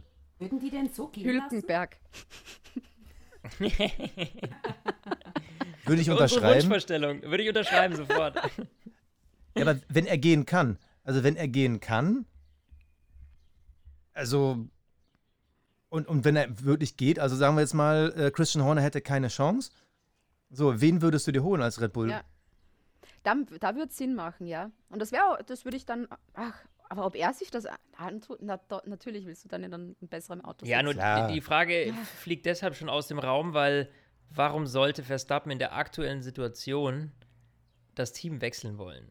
Ja. Also Mercedes und Red Bull, ich würde auf keinen der beiden groß jetzt irgendwie wetten, weil du weißt ja nie, äh, äh die, sind, die sind so eng beieinander, reden wir auch gleich drüber, ich greife schon wieder so, viel, so weit vor, aber glaube ich, macht er nicht. Also was soll das? Also warum? Da, da, da. 2022, die stecken da voll die Entwicklung rein, ne? Also der Mercedes wird nächstes Jahr einfach brutal sein. Ja, nee, also ich glaube auch, Gasly sitzt da ein bisschen auf verlorenem Posten, aber ähm, er macht sich halt für alle Teams attraktiv, die jetzt nicht ja. Auf Platz 1, 2 oder 3 der WM-Wertung stehen. Okay, ich höre da so raus, eher geht er in ein, zwei Jahren zu McLaren, als dass er nochmal äh, bei Red Bull durch die Tür geht. Uh, Beate, was hast Ricciardo du? Ricciardo ist dann weg? Oder nein, ich bin gerade beim Alpin-Gedanken. Gasly zu Alpin. Wenn die so richtig naja, geil weiterarbeiten und dann ein, äh, Weltweiter, so, ein Weltmeister bauen? So richtig geil weiterarbeiten? Jetzt mal, sorry, guck dir doch mal diesen Alpin an. Diesen riesengroßen Elefantenrüssel, den die da über ihrer Motorkühlung gebaut haben. Also jetzt mal ganz ehrlich, hast du da irgendwie das Gefühl, ja, dass du dem irgendwie... Brennnesselsaft. Ja. Okay, auch, machen wir es mal so. Fragen wir doch mal wieder unsere Marketing-Expertin in der Runde. Wie würdest du Pierre Gasly anrufen, um ihn zu Alpha, äh, Quatsch, zu Alpha, zu Alpin zu locken, ohne dass du Geld nutzen kannst. Was würdest du ihm sagen? Wow, du kannst neben Alonso fahren? Uh. Kannst von ihm lernen. Und er wird sich denken, mm, toll. Nein, das wäre schwierig. Ohne Geld. Ähm Kann ich mir das Hey, nicht da vorstellen. kannst du sowas Großes machen, wenn du dann einen französischen Fahrer in einem französischen Auto hast. Dann haust du Alonso raus, dann hast du Ocon und Gasly, hast du zwei französische Fahrer. Das wird äh, Brie und Baguette Na gut. wird das. Vielleicht erhöht sich dann das Budget natürlich. Als reines französisches Team Ja. ähm, wird das dann ja auch wieder verstaatlicht, vielleicht noch mehr und dann kommt Kohle rein. Ja. Kauft dann die. Na gut, lassen wir's. Ähm, Okay, aber, aber ich muss zugeben, die Vorstellung von einem rein französischen Team Finde ich auch nicht schlecht, ehrlich gesagt. Ist klingt gar nicht so, schlecht. Nee, ist gar nicht, gar nicht, gar nicht schlecht. Finde ich auch. Beate, schreibst du was. mit all diese Ja. Dinge? Wir müssen Und damit dann zu den wieder- Teams. Frankreich fix im Rennkalender dabei, was da hast du unbegrenzte Möglichkeiten an diesem Wochenende und was du da alles machen kannst. Also, Oh Gott, ich hasse Ja, die Frankreich-Strecke. Le Casselet, weil die ja diese ganzen Streifen von den Ja. Auslaufzonen, dass du aus der Helikopterperspektive So, wo nie weißt, wo hin? fahren die eigentlich gerade. Ja, das ist Also, wie in Texas. fürchterlich. Wie in Austin, der gleiche Ja, Bums. schlimm. Ja, ähm, McLaren, Leute, jetzt wird spannend langsam. Oh. Jetzt wird spannend. Also Lando, Lando, Lando. Ich bin, ich, ich setze mir eine Kappe auf mit seinem Namen drauf. Ich finde den Typen einfach nur sensationell. Ich finde, der ist Ja. unterhaltsam. Ja, das ist schon mal, also der hat, der, der, hat- der hat einen richtigen Wert für dieses Team, weil er wahnsinnig unterhaltsam ist. Der zieht die jungen Leute ran, der ist auf Instagram echt die Macht. Äh, und er kann auch noch fahren. Also dieses Komplettpaket, ja. Ähm, das ist eigentlich das, was es echt ausmacht bei dem. Und da muss ich sagen, also Lando, von dem erwarte ich noch mega viel. Also der hat ja bislang wirklich mega gut abgeliefert. und der ist so für mich auch der perfekte McLaren-Fahrer. Also der, der, der, passt das Ja. so gut in dieses Team rein. Das, da, da hat sich was gesucht und da hat sich was gefunden. Das ist so schön. Ja, und ich finde aber, er macht die Marke auch jung und erfrischend Ja. irgendwie. Weißt du, er Ja. ist nicht so der, der schmierige, weiß ich nicht, ne, sondern er ist so ein, so ein junger Hüpfer und macht so sein Ding und veräppelt alle irgendwie. Oh, Ja. Total geil. Also, super Typ, ganz ehrlich. Und er spielt Uno. Hat er letztens auf Instagram gepostet, er spielt gerade Uno. Das findet auch nur eine Frau geil, die äh, was Nesselkrautsaft aus einem Kelly Family Becher Brennnesselsaft. trinkt. Brennnesselsaft, das war's. Also, Also- Beate, wenn, wenn, wenn es jemand schafft, dass er mit dir eine Runde Uno spielt, ja, dann, dann Lando Norris. Ja, also ich habe meine Uno-Karten immer dabei. Immer. Für alle Fälle. Die Bewerbung ist raus, Lando. Das Ding ist, ich glaub's dir sogar. Also, ich muss ja sagen, der Typ hat bei mir äh, neben seinem wirklich fahrischen Talent bei mir einen Platz im Herzen gewonnen, als einfach damals diese, diese Geschichte rauskam, dass er nach dem Rennen seinem Team geholfen hat, die Autos zusammenzupacken.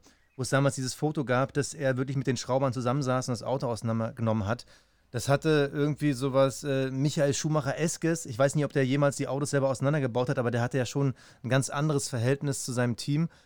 Und das war für mich so dieses, wow, das, der, der Typ ist anders. Der, der Typ ist einfach anders. Der ist komplett anders als, die, als diese anderen Fahrer, die, auch wenn sie cool miteinander sind und dann siehst du irgendwie wie Ricardo und Verstappen irgendwie dann im gleichen Privatjet irgendwie da zurückfliegen und die sind irgendwie cool miteinander und denkst so, ah, das sind irgendwie coole Dudes, die haben Spaß und die sind nicht nur Konkurrenten, aber dann wirklich unterm Auto irgendwie auf dem Arsch zu hocken und das auseinanderzunehmen äh, mit so einem, keine Ahnung, 13er Maulschlüssel, so, das, das, das hat bei mir einfach so ein fettes Plus bekommen, Ja, Hm. dass ich den Typen, glaube ich, immer krass finden werde. ja. Bam, Marketing. aber es funktioniert gut. Man muss aber sagen, Norris hat sein Team gefunden und das Team hat den Fahrer gefunden. Und ich glaube, das wird eine lang, lang, langfristige äh, Beziehung. Und ich glaube auch, dass sie natürlich vorhaben, mit ihm Weltmeister zu werden. Und ich glaube auch, dass er so lang bleiben würde. Außer der Toto ich- kommt mit äh, einem Angebot, was dann Was man nicht abschlagen kann. Aber äh, ich glaube, die arbeiten wirklich daran, da was rauszuholen. Und das sieht man ja auch, wenn man, wenn man sieht, wie Norris performt und wie dann Ricciardo performt. Ricciardo, der seit Ewigkeiten in der Formel 1 ist. Ich glaube, er macht immer einfach den falschen Wechsel. Danke. Danke für Also, Ricciardo geht-. Normalerweise soll man ja immer einen Schritt weiter nach oben klettern, die Leiter. Und ich habe immer das Gefühl, bei ihm, er fällt immer so eine Sprosse runter. Also er, Mhm. er trifft eine falsche Entscheidung nach der anderen. Äh, Nur weiß ich bei ihm einfach immer nicht. Ich habe immer so das Gefühl bei ihm, das ist, das ist hausgemacht. Also unabhängig in welchem Team er ist, er schafft es nie, irgendwie konstant die bessere Leistung rauszuholen, sondern er kommt immer irgendwie nicht zurecht mit dem Wagen. ja. Das ist so mein Eindruck. Da gibt es ja auch diese eine How I Met Your Mother Folge, wo einer immer zu spät ist oder beziehungsweise immer dir genau zum lustigen Teil rausgeht und dann kommt er zurück und alle lachen, weil gerade was Lustiges passiert ist. Und so kommt es mir eben auch bei Ricciardo vor, dass der halt immer diesen einen Moment verpasst, wo er was Reisen kennt. Ja. Ich denke, wäre der bei Alpine blieben, das wäre sicher leichter gelaufen als Basti, guck. bei, bei, bei, bei, bei Ich, ich habe jetzt erwartet, dann, dann wäre 2022, dann, dann Dann wär wäre er der um die Weltmeister. Weltmeisterschaft. Da, da hätten die. Also, zwei Sachen finde ich. Also, erstens, ich finde, dass man jemals über einen Teamkollegen von Ricardo als den sympathischeren spricht. Und ich finde, das ist Lando Norris irgendwie gerade. Ja. Hätte ich niemals geglaubt, dass man das jemals sagen wird, neben dem Honey Badger. Und zweitens, ich finde, ihr seid ein bisschen zu hart. Also grundsätzlich, Ricardo war auch im Red Bull kein schlechter Fahrer, aber er war natürlich nicht so gut wie Max Verstappen. Aber wenn man jetzt andere, ich sage jetzt mal, B-Fahrer betrachtet, also ob es jetzt ein, Mark Webber damals neben dem Vettel war oder jetzt äh, ein, ein Massa, ein Barrichello neben einem Schumacher oder aktuell ein Bottas neben einem Hamilton, da ist Ricardo für mich schon stärker als diese klassischen B-Fahrer. Und ich glaube, für ihn hat einfach das Drumherum nie gestimmt. Also ich glaube, dieses gewisse Feng Shui war dann einfach nicht da. Aber ich glaube, dass er es eigentlich schon auf dem Kasten hat. Ja, das sicher. Aber es ist halt, Ja. das, das, das ist halt, es, man hat so das Gefühl, dass der McLaren ist halt kein Daniel Ricciardo-Auto. Habt ihr das Ich meine, gehört? das ist eher. Ja, Ja, haben wir ja. alles gehört. Der Hund? ja, Dein Hund? von, von, von der Mama. Ah. Aber was machen wir mit Ricardo? Also, glaubt ihr, er wird sich noch fangen? Weil er hat ja selber gesagt, das ist das erste Mal, dass er in einem Mercedes fährt, also äh, einen Mercedes-Motor hat. Ähm, er musste sich in den letzten Jahren viel umstellen. Ja. Gebt ihr ihm noch das Vertrauen, dass ihr sagt, der wird sich schon noch fangen? Es ist halt mal wieder ein Teamwechsel, mal wieder eine Veränderung. Der kriegt das schon hin, weil der hat auch schon, der hat auch schon viele Sachen bewiesen. Also gut, dieses legendäre Monaco-Rennen mit einem halben Motor. Gut, wenn du Erster bist, ist es in Monaco leicht, Erster zu bleiben, bei aller Fairness. Aber gebt ihr ihm noch die Chance? Ich bin so ein bisschen, ich, ich, ich kann es gar nicht sagen, ob ich noch das Vertrauen habe, um zu sagen, okay, der wird auf jeden Fall dafür sorgen, dass McLaren fest Platz 3 in der WM wird. Das ist es. Er ist nämlich genau das eine Züglein an der Waage, das den dritten Platz dann ausmacht. Weil bei Lando Norris machen wir jetzt keine Sorgen, dass der gute Ergebnisse einfährt. Aber bei Ja. ihm ist es so, geht's oder geht's nicht? Und wenn es nicht geht, dann geht's wirklich so überhaupt nicht. Aber ja, ich glaube, die haben ja einen Plan dahinter und die wissen ja, warum sie Ricciardo im Team haben. Und wenn, dann wird das halt nächstes Jahr was. So wie überall. Ja, und jetzt hat er halt wirklich schön ein Jahr Übergangszeit, weil er ist ja nicht bei Red Bull, wo du gleich Angst haben musst, dass du rausgeschmissen wirst. Ich glaube, den hätten sie aber auch nie rausgeschmissen, den Ricciardo. Aber wurscht. Ähm, ich glaube, der wird lange brauchen, um sich zu da fangen. Ich glaube, dass er sicherlich so ein Typ ist, ein, ich glaube, das ist so ein emotionaler Typ, der mental, wenn er mal unten ist, ich glaube, Step by Step schwierig wieder raufkommt. Ich glaube, dass der wirklich hart dran arbeiten muss, sich wieder zu motivieren und seine Pace zu finden.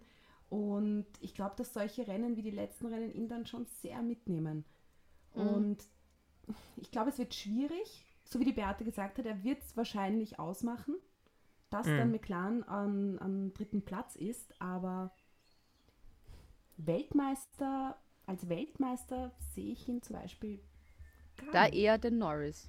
Ja. Ja. Aber Weltmeister, um mal auf äh, Ferrari-Ebene zu springen, äh, hatte ich Ah. tatsächlich nicht null erwartet dieses Jahr, ähm, dass Ferrari irgendwie auch nur ansatzweise da äh, ja, auf Platz 3 landet. Ja, ich hatte es tatsächlich äh, gedacht, naja, bis die aus ihrem Loch wieder rauskrabbeln, aber ähm, gerade Charles Leclerc, das ist ja für mich der Anwärter, wenn dann, ja. Ähm, dass Carlos Sainz da irgendwie, der steckt auch noch so ein bisschen in seinem Loch, ne? Ja, Gut, aber er, aber er kommt. ja. Aber er kommt. So. Also gib's ruhig zu, ich habe immer gesagt, Ferrari wird wiederkommen. Das war einfach nach diesem Motorgate letztes Jahr, irgendwie am Ende der Tests, dann bist du halt natürlich in so einer Sackgasse, das ist vorbei. Auch eine These von dir muss mal stimmen. Ja, danke. Ach, bei dir heißt das Danke. These. Aber meine These ist ohne Echsenmenschen, ja? Ja. So, und ähm, also, also ich habe schon mit ihnen gerechnet. Ich habe, Ja. ich glaube, wir hatten auch in unserer Saisonvorschau, wir hatten, glaube ich, die Ferraris hinter den McLaren gesehen, dass sie dann doch mit denen oder mit Teilen von McLaren auf Augenhöhe kämpfen. Finde ich es eigentlich eher eine der positiveren Überraschungen, weil eigentlich hat man irgendwie McLaren so als, die fahren so mitten im Nirgendwo. Die sind best of the rest zu gut fürs Mittelfeld, aber noch nicht gut genug für vorne. Und ich finde, so wird es auch um die McLarens herum spannend, weil bei den Ferraris hatte man jetzt auch so ein bisschen das Gefühl, es wären sie fast schon wieder da, als wären sie auf einmal ein Podiumkandidat. Problem Ja. ist nur, die können halt nur eine Runde und nach zwei Runden ist dann halt schon doof. Ja, es muss da halt wirklich die Strecken abpassen. Es darf nicht zu schnell werden. Oder, oder bewerten wir das gerade falsch? Also sind wir so ein bisschen verzerrt in unserem Blick nach Monaco und Baku? Zwei Strecken, wo es eher auf den Fahrer ankommt Ja. als aufs Auto. Ist das noch verzerrt oder habt ihr das Gefühl, nee, Ferrari ist schon ein Stück wieder da? Da, na, da auf jeden Fall abwarten, weil du kannst das nach den letzten beiden Rennen halt wirklich so irrsinnig schwer einschätzen, wo da jetzt wirklich genau der Stand ist. Und du hast ja gesehen, also beim Ferrari auf der Also Geraden Beate, die Leute ja, hören uns doch nicht, weil wir alles wissen. Jetzt, jetzt hau doch mal Ja. einen raus. Also, na, sie werden wieder zurückfallen, leider. Also, es sieht zwar jetzt schön aus am Papier und es hat mich auch gewundert, dass sie tatsächlich dann ähm, McLaren noch, noch überholen, aber es wird sich leider nicht lang halten da auf Platz 3. Da wird die Luft sehr, sehr dünn werden, weil es so ist. Aber 2022? Ja, ja, also, 2022, da natürlich hat jeder die Chance, Weltmeister zu aber werden. ist, ist, ist, für, ist für dich Ferrari jetzt so, also gl- glaubst du, dass da in naher Zukunft mal wieder so eine Ära starten könnte? Oder ist diese Struktur, also für mich ist das Problem so ein bisschen die Struktur bei Ferrari. Also ich glaube, dieses patriarchische System irgendwie von oben herab und einer versucht irgendwie alles zu managen und Binotto der heilige Gral so ungefähr. Also ich habe so das Gefühl, dass das so aus der Zeit gefallen ist und Teammanagement technisch eher diese strukturellen Probleme verursacht. Und du hast auch Also so glaub, viel so Konkurrenz. du hast auch im Moment wirklich irrsinnig viel Konkurrenz. Probier mal besser zu sein als ein Red Bull oder ein Mercedes. Und dann, wenn McLaren dann auch wirklich den Willen dann dahinter hat, dass da auch was weitergeht, das wird halt Ja. schwierig. Caro, du nix nur. Ja, ich, ich Blutet denk- da kein Ferrari-Herz? Ehrlicherweise nein. Ja, aber ich muss auch sagen, das ist, ich finde, seit, seit, seit, seit, seit die Ära Schumacher bei Ferrari vorbei ist, für mich war Ferrari nie so, weil ich sage, ah, das ist Ferrari und diese deutsche Vita-Style und dieses Italien. Das hat mich persönlich jetzt nie so gecatcht, äh, muss ich gestehen. Also mich hat das gecatcht, weil halt Michael Schumacher damals da gefahren ist. Aber mich hat es nicht gecatcht, weil es Ferrari ist. So, ich, ich kann schon verstehen, warum man das irgendwie so besonders findet aber irgendwie sozusagen, irgendwie, ich, ich trauere dieser Ära hinterher, nee. Also ich bin genauso glücklich irgendwie, wenn jetzt ein äh, von einem Sebastian Vettel in einem Red Bull, als der da die ganze Zeit gewonnen hat. Das ist ja so ein Stück weit Nationalstolz natürlich, der da mitspielt auf jeden Fall. Aber ich sehe jetzt Ferrari nicht als leuchtenden Stern am Formel-1-Himmel. Also, Oh, da, da muss ich jetzt aber mal okay, intervenieren. jetzt kommt's. Jetzt bin ich auch aber gespannt. Älteste. Ja, das ist doch jetzt kein, das ist doch jetzt kein Du hast ja Formel 1 Haas schon geguckt. oder Da, da war Niki Lauda noch im Cockpit gesessen, du. Freundchen, du bist vier Jahre jünger als ich. Ja, tu mal nicht so. Die machen es aus. Ich weiß, du trägst ab und zu noch Windel, aber nicht. So, also jetzt mal ganz ehrlich, wenn ich mir ein Team aussuchen dürfte, was als einziges noch in der Formel 1 bleiben dürfte, und ich hätte die Wahl zwischen McLaren, Williams und Ferrari, dann müsste für mich Ferrari bleiben.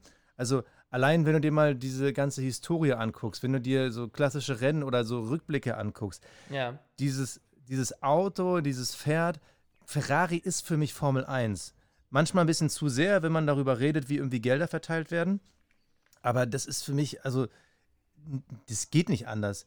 Und da steckt halt so viel Bedeutung hinter. Ich meine, wenn du die meisten Fahrer fragst, sagen sie, ich würde am liebsten bei Ferrari fahren. Natürlich entscheidet man sich, je nachdem, welches Team gerade besser ist, auch mal für, ich würde auch gerne bei Red Bull oder Mercedes fahren. Aber wenn du neutral guckst und dürftest dir nur eine Lackierung aussuchen, dann würden doch alle auf Rot setzen. Oder bin ich da jetzt wirklich zu romantisch verklärt? Ja, Bin ich da Ja. zu. Ernsthaft? Es ist, es ist Ihr könnt das nicht nachempfinden. na, Nein. überhaupt nicht. Also es Gar ist nicht. Natürlich bei Ferrari, es ist durch dieses Rot einfach die Ausstrahlung ganz eine andere und die bleiben wirklich auch konsequent bei der roten Lackierung. Das heißt, du hast da so einen krassen ähm, Wiedererkennungsfaktor die ganze Zeit und die probieren da jetzt nicht großartig herum. Bei mir ist es anders so, das erste Mal, wo ich wirklich so ähm, bei, bei, bei einer Formel 1 Weltmeisterschaft dabei war, war mit Williams und mit Jacques Villeneuve. Und deshalb ist für mich zum Beispiel Williams der Oberstern am Formel 1 Himmel. Und weißt du, warum ich Williams sogar sympathischer finde? Einfach weil sie dieses kleine Privatteam sind und nicht dieses Enzo Waren, mein Lieber, Ferrari waren. Konsortium. War, war, okay, okay, war. Ja, gebe ich dir recht, war. Ich habe dem auch hinterher geweint, so ein Stück weit. Ähm, als das da verkündet wurde, dass die das nicht mehr machen. Aber nichtsdestotrotz hat natürlich der Underdog in Anführungsstrichen immer automatisch schon mal ein paar mehr Pluspunkte, was das Thema Sympathie angeht. Ne? Also das ist ja wie, keine Ahnung, wenn du einen Kinofilm guckst, dann der arme Junge aus der Gosse, der sich dann irgendwie hocharbeitet, ist immer sympathischer als äh, Lance Stroll, der sich äh, mit 15 den Lambo vom Papa kauft. Ist ja klar. So, das ist ja, einfach, man fühlt da mehr mit, man hat das Gefühl, da ist irgendwie, da steckt dann mehr, m- m- mehr, äh, keine Ahnung, Disney-Geschichte dahinter. Ja, also das ist immer so dieses, dieses Aufstreben, ja, so Slumdog Millionaire-Style. Und das hast du natürlich bei einem Ferrari irgendwie nicht mehr so, dieses Gefühl. Und Aber denk doch nur mal zehn Jahre zurück. Ich meine, wenn du auf einer irgendwo eine Strecke gesehen hast, ist, natürlich war es auch dieser Weltmeisterfaktor mit Schumi, aber es waren halt fast alle in Rot. Das war ja nicht nur, weil die diesen Deutschen so sympathisch fanden. Michael Schumacher war natürlich für aus unserer deutschen Sicht äh, ein Idol, aber er war ja nie der weltweit krasse Sympathieträger. Die Sachen, die ihn eigentlich sympathisch gemacht haben, hat er im Hintergrund gemacht und gar nicht so nach außen getragen. Und das lag doch nicht nur an den Siegen und Ja, an den Typen, das ich lag glaube- natürlich auch ein bisschen nee. am Image. Aber ich ich glaube, glaube- Ferrari hat ein Imageproblem. Da, ja. Das ist es. Das wollte ich jetzt gerade nämlich sagen. Du hast es schon erfasst. Ich, ich glaube auch, Ferrari hat so ein Problem durch diese ganzen Schmutzeleien, nenne ich es jetzt mal, die da auch mit Vettel passiert sind, haben wir natürlich jetzt auch aus deutscher Perspektive so ein bisschen dieses, oh, Ferrari und die haben den Vettel irgendwie nicht so geil behandelt und dann dieser Rauschmiss, das war ja auch alles so ganz, ganz komisch. Ähm, das war natürlich aus unserer Perspektive jetzt, glaube ich, schon ein bisschen schwierig zu, zu sehen. Wir haben den Ferrari dann immer als, als der Buhmann Ferrari hingestellt. Was hat der mit unserem armen Sebastian gemacht, so nach dem Motto? Also ich glaube, das schwingt schon auch so ein bisschen mit, rein emotional. Aber ich- das sagen wir auch. Da gibt es, glaube ich, eine weltweite Empathie für Vettel im Ferrari. Ja, man, man hat ja auch mit ihm mitgelitten, so viel muss man Ja, sagen. Aber ja. es ist ja auch so, dass ihr Nummer 1-Fahrer und Leclerc ist ja Nummer 1-Fahrer bei Ferrari. Das ist, glaube ich, so safe. Ähm, wenn so einer halt auch mit einer Monaco-Flagge startet. Monaco ist halt äh, ein Land, eine Stadt, wo man gerne mal beim Rennen dabei sein will. Das guckt man sich auch gerne mal an. Spoiler-Alarm, ich war schon mal da. Ähm, ohne Rennen sieht es da super langweilig aus. Also es könnte auch Bottrop sein, so geil ist es da gar nicht. äh, oder bei euch äh, irgendwo, äh, irgendwo hinter Wien könnte es sein. Ähm, das war jetzt Ostdeutsch, Basti, auch okay? ja, ja, ich, keine Ahnung. Ich, ich habe so, auch gerade überlegt, was, was das für eine Mischung war das? war. ja, ist okay, Mann. Ich, ich versuch's gar nicht erst. Aber Es ist ich finde, es als ist halt, Dresden. ich finde halt die- diese ganzen, äh, wir schmeißen unsere Teamchefs alle zwei Jahre raus, weil die sind alleine schuld, nicht irgendwie alles darunter und der Fiat-Konzern. Äh, unsere Fahrer machen wir fertig irgendwie, wenn die nicht gewinnen. Auch einen Alonso haben wir vergrault, einen Vettel sind wir am Ende auch nur mit Dritten losgeworden. Jetzt haben wir diesen Monegassen da, der auch nicht so richtig sympathisch läuft. Und ich glaube, das ist das Problem, das, weshalb man Ferrari halt einfach momentan nicht mehr mag, unabhängig von den Erfolgen. Deshalb haben sie Sainz Carlos geholt. Sainz. Ja, Ja, du bräuchtest einen Lando Norris noch, weißt du? Dann würdest du wieder auf dem Sympathiehimmel schweben. Ich glaube, so einen bräuchtest du jetzt da. Aber der Aber passt für mich nicht zur Philosophie von Ferrari. Ja, aber das ist ja das, das ist ja das Image, genau. Ja. Du musst ja aber diese Philosophie in Anführungsstrichen ja ändern, Ja. sonst kommst du doch nicht raus aus dem Schlamassel. ja. Ja. Es ist Ja, auch Sainz für mich zu cool. Für Aber ich finde es interessant, Karos Augen zu beobachten, wie sie gerade überlegt, wen würde ich jetzt holen? Ist jetzt Science der Gamechanger? Ist es. Äh, absolut. Absolut. Dazu müsste Sainz Also- aber mehr polarisieren bei Ferrari und das tut er aktuell nicht. Er steht im Schatten von Charles Leclerc Mhm. und deswegen verbindest du mit Ferrari wenig Carlos Sainz und viel Charles Leclerc. Also- ja, gut, aber. Das das aber- aber seine was Kurve zeigt nach oben. war. Entschuldigung, ich bin dir gerade ins Wort gefallen. Wa- Was war das Alles letzte? fein. Ach, alles fein, das war jetzt nichts Besonderes. Ähm, Und man, man muss Das ist- sagen, Charles Leclerc und Carlos Sainz sind sehr ausgeglichen. Ist gefühlt das einzig ausgeglichene Duo in dem Mhm. Feld. Ja, da muss ich dir recht geben, Die tatsächlich, sind, ja. ähm, wie sie wirken, wie sie vom Team auch gehandhabt werden. Ähm, ich glaube, dass die werden um, um den dritten Platz richtig heftig fighten, aber sie werden nicht weiterkommen. Weil einfach gefühlt eine Größe fehlt. Ferrari, damit verbinde ich, obwohl ich jetzt nicht der größte Ferrari-Fan bin und auch immer nur Ferrari ehrlicherweise mit Michael Schumacher verbinde und aus dieser Ära, ich glaube, denen fehlt ein Alonso, der hätte zu Ferrari gehen können. Der, zack, und der hätte das, ich weiß nicht, ob er es gemacht hätte, vielleicht mit ein bisschen ähm, guten Marketing, aber den jetzt im Ferrari zu sehen, wäre, glaube ich, spannender als bei Alpine. Ja, Alle denken. Es, ist, Ja, es alle rattert. Man, man, es rattert. man stellt sich es gerade vor. Ich, ich überlege gerade, Ja. Alonso ist in jedem anderen Team spannender zu sehen. Eben, weil Ja. Alpine ist so. Fast Ist, Williams. Alpine ist einfach zu mittelmäßig für Alonso. Entweder das Team muss sehr gut sein oder es muss sehr schlecht sein. naja, also Aber so Haas kann er sich nicht beschweren und gar nichts. Also Alonso müsste man eigentlich neben Nikita Mazepin setzen. Das wäre dann Da das Entertainment-Paket pur. Ja. Uh. Ja, dann lass Auch uns das doch mal stell über ich mir gerade quatschen, vor. Bevor wir Ja, weiter, I weiter, like weiter, that. Bevor wir weiter über, über, über Ferrari sinnieren. Ähm, also beim Thema Mercedes, ich glaube, das ist dieses Jahr wirklich so das Team, wo man jetzt zum ersten Mal seit Jahren denkt, so, oh, jetzt haben sie Probleme. Jetzt wird es langsam ernst. Ähm, man muss aufpassen, dass man da nicht zu böse wird, finde ich, weil, äh, Basti und mir ist es ja auch schon so ein bisschen passiert, so dieses, ha, Mercedes ist nicht so gut, mega. Jetzt wird es wieder spannend, ja. Also ich will ja gar nicht, dass sie schlechter werden, aber dieses Ausgeglichene jetzt mit Red Bull, dass die wirklich irgendwie da um, um jeden Punkt kämpfen müssen, das finde ich macht dieses Jahr die Formel 1 so sehenswert. Also ein Stück weit auch. Also, dass man wirklich wieder das Gefühl hat, so, okay, die WM könnte irgendwie am letzten Rennen entschieden werden. Äh, und dieses Gefühl hatte ich seit, pff, weiß ich nicht, wann ich Jahren. das überhaupt zum letzten Mal hatte. Ja, also wirklich dieses Gefühl zu haben, so, ähm, das könnte jetzt das spannende Jahr an der Spitze werden. Ich meine, beim Mittelfeld hatten wir das ja öfter schon, aber jetzt wirklich zu sehen, okay, Platz 1 und 2, es können beide werden. Und ich muss mittl- mittlerweile sagen, wir hatten letztens mal noch gesagt, irgendwie Mercedes, ja, die sind schon noch irgendwie einen Tick konstanter, einen Tick besser und sowas. Auch wenn man Aserbaidschan nicht als den Vorzeige Grand Prix nehmen kann und vergleichen kann mit anderen Strecken, ich will mich nicht festlegen und ich weiß wirklich nicht, ob Mercedes dieses Jahr noch so viel weiter vorne ist als Red Bull. Ja, die Sache ist, wenn man das jetzt zum Beispiel auch dann vergleicht mit dem letzten Jahr, wo ein Hamilton einfach mal krank ist und sich denkt, okay, ich kann nicht fahren, ich bin krank, es ist mir wurscht, ich bin eh schon Weltmeister. Ja, Das genau, kann er ne, sich heuer eben nicht mehr leisten. Oder jetzt Ja. einmal eine Zeitel nicht, weil es eben äh, dahin geht, sehr, sehr, sehr spannend dahin geht. Und, und auch die Dramen innerhalb, ich finde, das könnte auch bei GZSZ gerade alles nicht besser ähm, geschrieben werden, also wie es jetzt gerade ist. Also ich bin da auch ganz gehypt, dass da mal so ein bisschen Abwechslung, Abwechslung dabei ist. Also, ich glaube, Hamilton durfte letztes Jahr nicht fahren. Dieses Ich bin ein bisschen krank war, glaube ich, äh, Corona-Quarantäne. Ja, aber, aber das war wahrscheinlich Miss Telegram gleich besser. Ähm, Verdammt, jetzt habe ich einen, ich, ich habe einmal was gesagt, jetzt habe ich einen Ruf. einmal, du hast drei Verschwörungstheorien rausgebracht.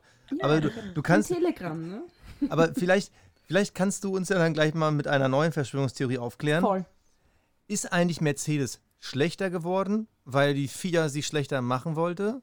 Oder ist Red Bull einfach durch die Umstände so viel besser geworden?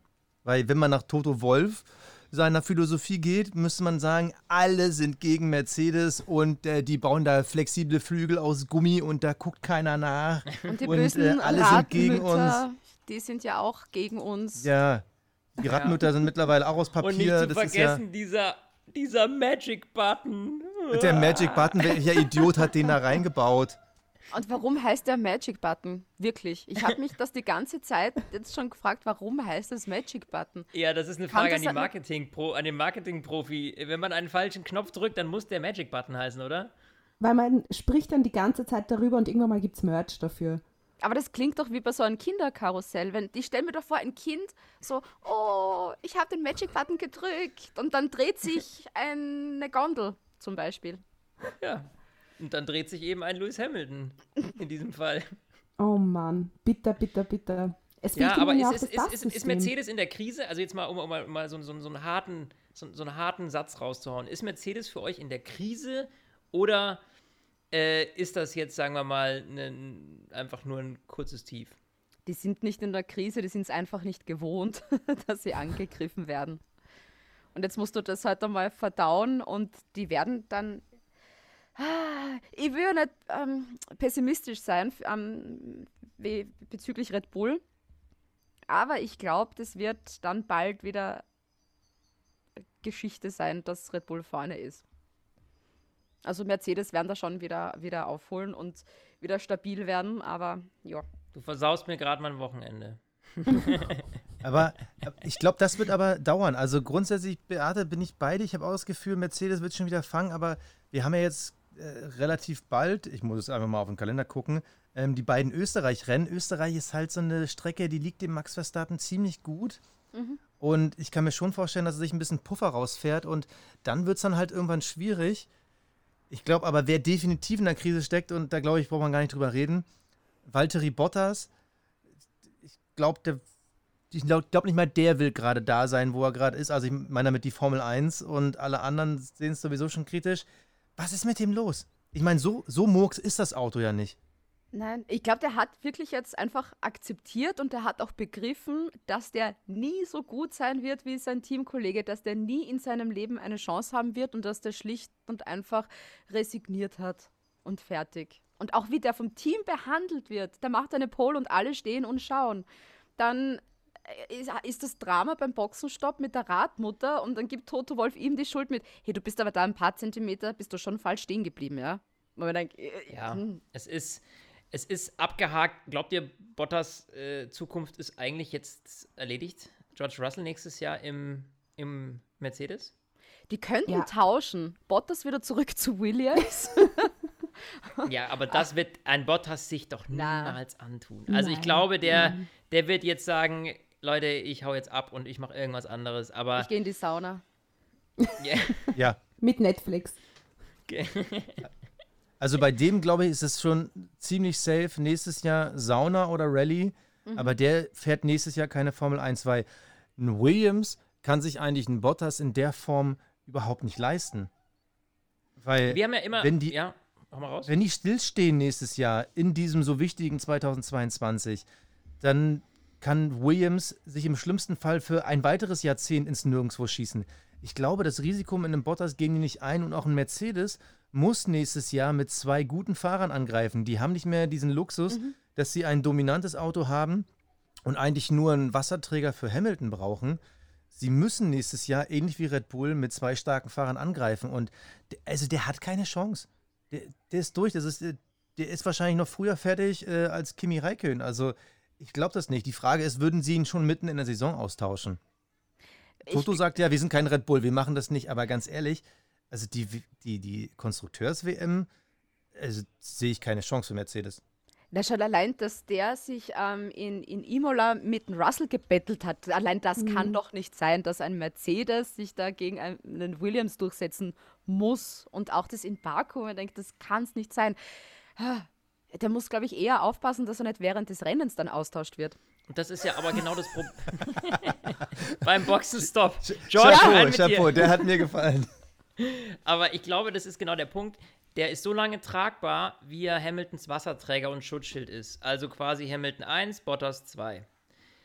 Wenn du aber jetzt an einen Punkt kommst, wo eben du um deine Konstrukteursweltmeisterschaft fürchten musst, weil dein zweiter Fahrer so weit hinterherfährt, dass er dir A nicht mehr als Schutzschild dient, weil er nicht nah genug dran ist am, am ersten Mann und B überhaupt keine Punkte mit nach Hause bringt oder wenn dann nur äußerst wenig. Also wenn wir jetzt mal hier auf die Liste gucken, ja, nur mal so als Vergleich. Lewis Hamilton 101 Punkte, Valtteri Bottas 47. Also Was das ist denn der ja, Sechster ist der gerade, oder? der ist jetzt Sechster, ja. Das, das ist ja, äh, pff, ja, also Und das ist halt brutal. Er ist nicht nur Sechster, du musst halt wirklich sagen, er ist hinter Lando Norris und Charles Leclerc. Also hinter zwei Jungs, die zwar talentiert sind, aber eigentlich das viel schlechtere, viel, viel schlechtere Ja. Auto haben müssten. Und das ist was, was, glaube ich, bei Mercedes schon die Köpfe zum Qualmen bringt. Und dementsprechend sehe ich da ähm, nicht mehr viel für ihn. Ich bin da echt gespannt, was da, oder wie das dann generell ausschauen wird. Wie lange wird es Hamilton noch machen? Wie lange wird der im Endeffekt dann wirklich noch fahren? Ich glaube, der Mhm. wird noch, also nächstes, Saison- also der wird den Vertrag, also ich gehe davon aus, dass der den Vertrag verlängern wird. Aber ich, wen tust du dann als zweites dann hin? Das ist, man, es kommt Super. Der eigentlich Russell eh wird schon schwierig. Genau. Also, wenn du Hamilton behältst, kannst du dir eigentlich Russell nicht erlauben, weil entweder kratzt du an der Legende oder du degradierst Russell zu einem Wasserträger. Ich glaube, Genau. das kannst du nicht machen. Ich, ich würde dagegen setzen. Da ich kommt würde sagen, Ocon wieder. Wenn, würde ich dann als gar nicht so unwahrscheinlich Ja. halten oder vielleicht sogar ein Ricardo. Aber ich persönlich glaube, wenn er den achten Titel holt, wird er aufhören, Mhm. weil den achten Titel, Titel wird er mit viel Blut und Schweiß kriegen. Mhm. Und ich glaube, er würde sich nicht das antun, was halt, gut, Alonso, den, da will ich die Ferrari-Jahre nicht zu schlecht reden, weil er war immer nur, er war immer knapp hinter Vettel. Ist nicht so, dass er komplett äh, außen vor war, als ähm, Vettel seine Weltmeisterschaften geholt hat.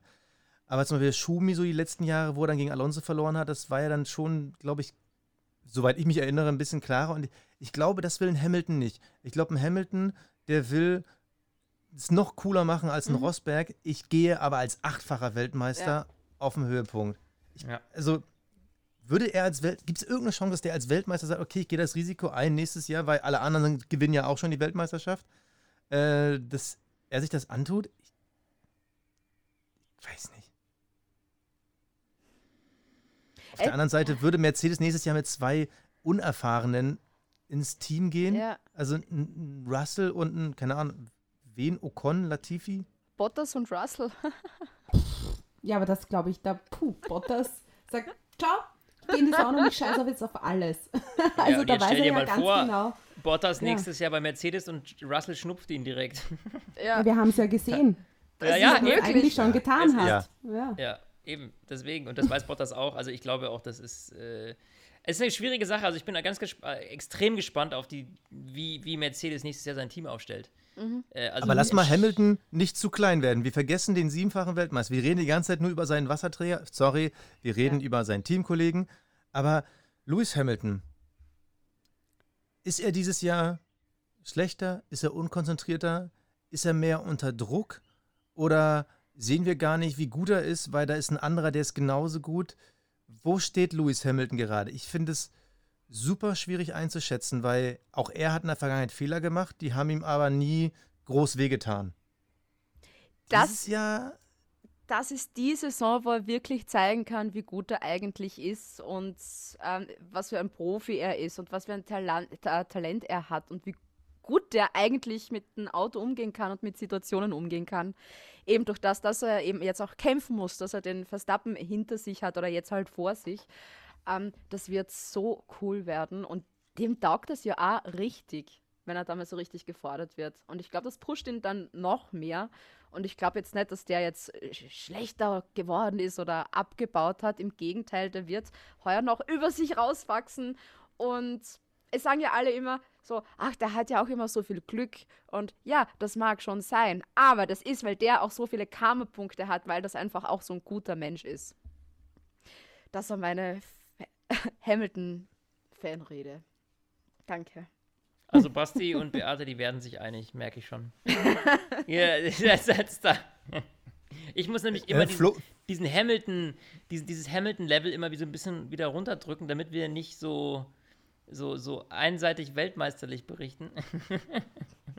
Und äh, deswegen versuche ich ihn immer ein bisschen kritisch zu sehen, nur mir gelingt es leider selten. Weil er halt einfach ein verdammt guter Fahrer ist. Das muss ich leider immer wieder zugeben. Es ist schwierig. Das hat man gesehen, auch wie er da im Kiesbett drinnen war, in Imola beispielsweise. Ein anderer gräbt sich dort einfach ein und kommt Ja. dort nie wieder raus. Aber wie der da mit Ja. Gefühl hintergefahren ist und mit dem Team gemeinsam gearbeitet hat. ja, er und da hat sich aber merkst erst du, mit Yes. wenig Gefühl vorne den Flügel weggefahren, ja. Also, Ja, ja, ja, ja. Aber da hat er sich nämlich ganz schön verschätzt. Ja, auf jeden Fall ähm, crazy. Also, äh, das ist so ein Team, wo ich echt gespannt bin. Jetzt auch in den nächsten Wochen Richtung Sommerpause hin dann auch irgendwann mal, ähm, was dann passiert. Thema Verträge nächstes Jahr. Und bei Mercedes wissen wir, das kann auch einfach drei Wochen vorm Rennen erst entschieden werden. Also wir wissen, wie die Vertragsverlandungen dieses Jahr waren. Ein Lewis Hamilton, der kann sich das eben rausnehmen, zu sagen, naja, dann sage ich halt erst Ende Januar, was ich will. Also das, was ja in keinem anderen Team eigentlich passiert. Und äh, dementsprechend äh, ist das echt sowas, äh, da werden die uns bestimmt mit auf die Folter spannen. Äh, Aber bei Russell war es ja, dass die gesagt hat, also dass Russell ja gesagt hat, er möchte, also bis Silverstone weiß er, wo die Reise hingeht. Ja, ja, aber wie oft, wenn Hamilton also. sagt, ich weiß es aber noch nicht, dann spuren alle. Aber, aber dann weiß Bottas, dass seine Reise vorbei ist, vielleicht. Man weiß es nicht. Aber Mercedes kann es sich ja nicht leisten, dieses Jahr so lange zu warten. Also es ist zwar ein Lewis Hamilton, aber da sie ja die Causa Bottas irgendwie schnell ja. abhandeln müssen, du hast da ja, da wird sich so fett in Karussell drehen. Ähm, ich, glaube nicht, dass wir es erst zum Saisonende erfahren. Also doch, die, die Frage, ob ein Hamilton weitermacht oder nicht, wissen wir erst nach dem letzten Rennen, aber ich glaube vor allem die Personalie Bottas, die musst du früher safe machen. Mhm. Weil auch ein Russell will ja irgendwann wissen, okay, sag mal, soll ich schon mal bei McLaren anrufen, Toto, oder äh, passiert hier jetzt noch ja. was? Mhm. Mhm. Ja. Ich habe immer das Gefühl, Caro, du hast seit zehn Minuten nicht mehr gesprochen. Ich, ich, nein, ich überlege die ganze Zeit und gehe Szenarien durch. Äh, ein, eins davon wäre, wenn Hamilton äh, den Vertrag unterschreibt, ja, wer möchte dann eigentlich als Zweitfahrer zu Mercedes? Äh, natürlich dann in, für ein Jahr klar. Äh, mhm. Länger wird das wahrscheinlich dann nicht mehr machen, ein, zwei Jahre. Aber wenn man sieht, wie wie es Bottas auch gerade geht, und ich spreche da jetzt nicht nur ähm, auf der Strecke, sondern dem geht es ja mental wahrscheinlich, sagen wir uns ehrlich, beschissen. Ich möchte nicht der Bottas sein und ich glaube, der Bottas möchte nicht der Bottas sein. Ähm, da und da ist, halt die, da ist halt die Frage, wer setzt sich dann beinhart hin und lässt sich eine Zeit lang als Nummer zwei sehen, obwohl sie Nur, ja eigentlich immer sagen, es gibt keine Nummer zwei, aber sagen wir uns ehrlich. Aber was glaubst du, wie oft du im Leben die Chance kriegst, ein Mercedes-Cockpit zu bekommen? Scheißegal, wer daneben sitzt. Also ich glaube, dass die meisten sagen würden, okay, jetzt oder nie. Und das mhm. muss ich in Kauf nehmen, dass ich vielleicht ein Jahr eben oder zwei Jahre jetzt nicht die Top-Position in dem Team habe. Aber äh, ein Mercedes-Cockpit äh, zum aktuellen Stand der Technik und wie die dastehen in der Formel 1-Wertung und grundsätzlich bei den Erfolgen aus den letzten Jahren, ich glaube, da Nein zu sagen, da brauchst du schon Eier. Also, das stelle ich mir schwierig vor. Ich glaube, die meisten Fall. würden sagen, also ein Max Verstappen jetzt vielleicht nicht, weil eben, das hatten wir vorhin, Thema Red Bull ist gerade auch echt gut, ja. Aber mal angenommen, es kommt jetzt ein, keine Ahnung, nehmen wir mal weiter hinter, mal angenommen, Lando Norris, ja, einfach mal aus dem Hut gegriffen, würde diesen Platz daneben kriegen. Ne, natürlich würde der zugreifen, glaube ich. Weil der sieht natürlich, mhm. okay, ich mache hier mal einen Sprung um äh, äh, drei Teams nach oben. Also. Die Frage, die sich dann stellt, ist, war es damals bei Vettel zum Beispiel bei Ferrari nicht genauso. So, wow, ist nicht das ultimative Ziel gewesen, Ferrari. Wow. Aber Ferrari total. war damals nicht in der Position, in der Mercedes jetzt ist. Das ist ja Stimmt. Aber hatte auch dieses Prestige, ja, mit ja. Ferrari, wow, diese, diese, das, diese Tradition das, dahinter. Das, genau, das war aber das Problem bei Vettel war, glaube ich, dieser emotionale Gedanke. Für Vettels Herz mhm. hat für Ferrari geschlagen. Das war immer sein großes Ziel. Und wenn Ferrari wahrscheinlich auf Platz 10 gefahren wäre, wäre er da hingegangen. Mhm. Einfach nur, weil es halt sein Herzblut mhm. war damals zu dem Zeitpunkt, weil er da eben so drum gekämpft hat. Und bei Mercedes muss man sagen, die sind ja, da ist wenig Herzblut, glaube ich, so, das hinter dieser Marke steckt, ja, weil die natürlich nicht diesen krassen Hype haben wie, wie ein, ein Ferrari, dieses klassische Oldschool-Mythos Ferrari. Das Mythos Mercedes gibt es in der Form ja nicht. Ne? So, aber du hast eben ein Auto, wo du weißt, okay, wenn ich gut bin, dann fahre ich schon mal ganz weit vorne mit. Und das auszuschlagen, ich weiß, was du meinst, dieses Gefühl zu haben, ich stehe im Schatten ja. von diesem übermächtigen ja. Lewis Hamilton. Ähm, das kann schon sehr dem, demütigend sein, aber dann auszuschlagen und sich zu denken und sich dann immer im Leben zu fragen, boah, hätte ich es gemacht, mhm. wo wäre ich dann vielleicht mhm. jetzt? Also ich glaube, das ist eine ganz, ganz schwierige Frage, also äh, vor die man dann einen Fahrer da stellt. Man muss sagen, aber Toto hat sicher einen Plan. Ja, also der hat ja nicht einfach nur so George Russell als Schützling und Ocon dann wahrscheinlich. Das heißt, der wird ja wahrscheinlich doch langfristiger planen. Ocon als der, den könntest du auch dann zu Hamilton noch dazugeben, wenn der wirklich dann weiterfährt, weil das mit George Russell, der will ja dann auch gewinnen. Da, das könnte dann ein bisschen Ist auch zu ein Alpha. werden. Das wird dann, glaube ich, zu arg. Und die wollen, also so eine Rosberg-Hamilton-Phase wollen die ja, glaube ich, nicht mehr haben, ja. Also brauchst du wirklich jemanden, der sich denkt, okay, passt, ich, ich halte mich an alle Vorgaben und ich mache, was ihr sagt. Und ich glaube, der Ocon wäre so einer, der das machen könnte. Ich glaube, wir können über diese Fahrerpaarung noch Stunden Ja, reden. Ich das- bin nämlich bei so vielen Sachen eurer gegenteiligen Meinung, aber ich, bevor wir uns da jetzt wirklich so Ja. Wir sind schon bei anderthalb Stunden. Okay, komm. Wir haben ja nur noch ein Team vor uns ja. Genau. und es ist das Team der Stunde mit einer Fahrerpaarung, die wirklich auf dem Niveau damals Rosberg-Hamilton ja. wirklich nebeneinander steht. Aktuell noch ohne Beef. Frage Nummer eins: Wird Red Bull ohne Beef durch die Saison kommen? Ich kann es mir fast nicht vorstellen. Angeblich dürfen ja beide noch gegeneinander racen. Würde ich niemals entscheiden, wenn ich irgendwie Helmut Marko oder Christian Horner wäre, dann würde ich niemals sagen, ihr könnt jetzt noch gegeneinander racen. Ich würde dann schon ganz klar sagen, Max ist die Nummer eins, das wird sonst gegen Luis so schwierig. Glaubt ihr, es wird dieses Jahr noch krachen? Wird's Glaubt ihr, dass sie noch gegeneinander racen Nein. dürfen? Perez wird das schön zurückstecken. Der ist genau, der macht genau das, was Red Bull von ihm verlangt. Also der hat er, ähm, gibt Rückendeckung beim Verstappen, was super ist. Wenn vorne irgendwas passiert, ist er der Erste, ähm, der dann abstauben kann. Und der ist, ich, also wenn du Checo Perez siehst und du sagst ihm, hey, mach das, und dann sagt er, okay, ich mach das. Also ich, Ja. der hat halt, der hat diesen, diesen inneren Rebellen nicht, so wie es ein Max Verstappen hat. Deshalb glaube ich, glaube- das wird automatisch sich natürlich regulieren, dass der einfach ähm, der schwächere Fahrer Ich, ist. ich, ich glaube, in Kombination ist das die Fahrerpaarung, die sich Mercedes gerade wünschen würde. Mhm. Perez hat in Baku nämlich genau das gemacht, was Red Bull sich von einem zweiten Fahrer erwartet. Wenn Max Verstappen ausfällt, da schnell einzugreifen und Punkte zu holen. Ich glaube, das war für die das absolute Nonplusultra und Perez ist genau der Fahrer, der wird immer einspringen, wenn sie ihn brauchen und deswegen wird es auch kein Beef geben.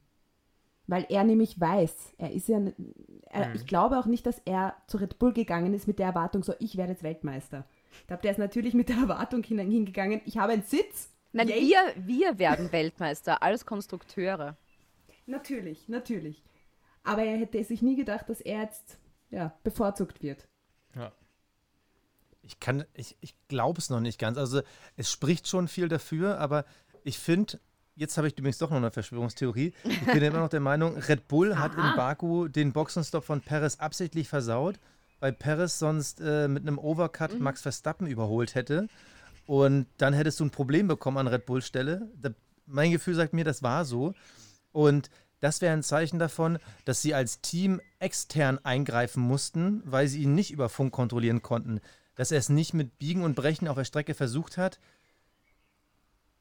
halte ich eher für vernünftig, weil vor allem in Baku, da hat Red Bull ja schlechte Erinnerungen, wenn sie gegeneinander racen innerhalb eines Teams.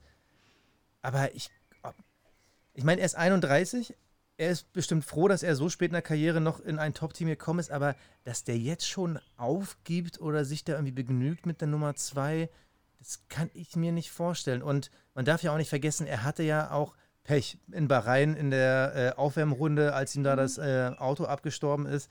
Also der Abstand ist ja auch nicht realistisch, der aktuell in Punkten da ist. Perez hätte ja schon noch mehr holen können. Und äh, mein Gedächtnis ist gerade so ein bisschen trüb, aber auch Imola war ja jetzt nicht so schlecht für ihn. Ja.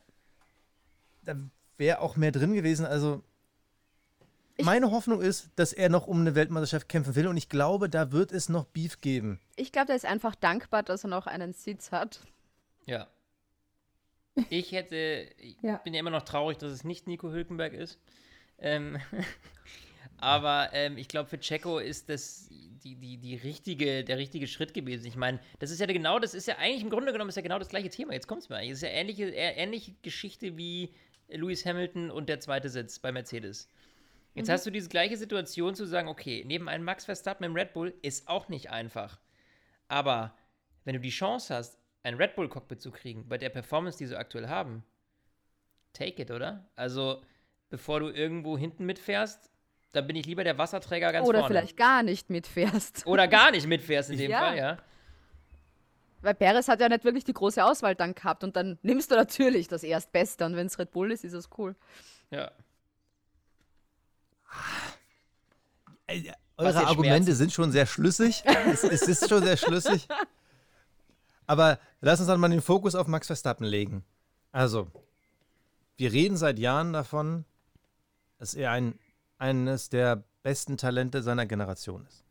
Also, vielleicht sogar das, oder ich würde sogar so weit gehen, er ist das beste Talent seiner Generation. Die, die Fahrer, die jetzt äh, Richtung Anfang, Mitte 20 gehen, da scheint er ja was Besonderes zu haben. Und jahrelang hat man gesagt, ah, der hat es einfach so krass drauf. Und dann hat er das erste Mal wirklich ein WM-fähiges Auto und auf einmal nutzt er das. Wird er der nächste Abo-Weltmeister? Hat man bei ihm wirklich das Gefühl, das wird einer, der geht halt nicht nur mit einem Titel nach Hause, ist er vielleicht sogar derjenige, der den Rekord von Michael Schumacher, Lewis Hamilton angreift? Oder sind wir alle noch so ein bisschen rosa Brille, Ja, weil wir sagen, ist- endlich ist da ein Fight? Das Thema mit diesem Rekord und Abo-Weltmeister, das ist, glaube ich, in der aktuellen, wenn wir jetzt mal die nächsten paar Jahre uns anschauen, nächstes Jahr ist so eine Reglementänderung, die das ein oder andere so ein bisschen durcheinander würfeln könnte.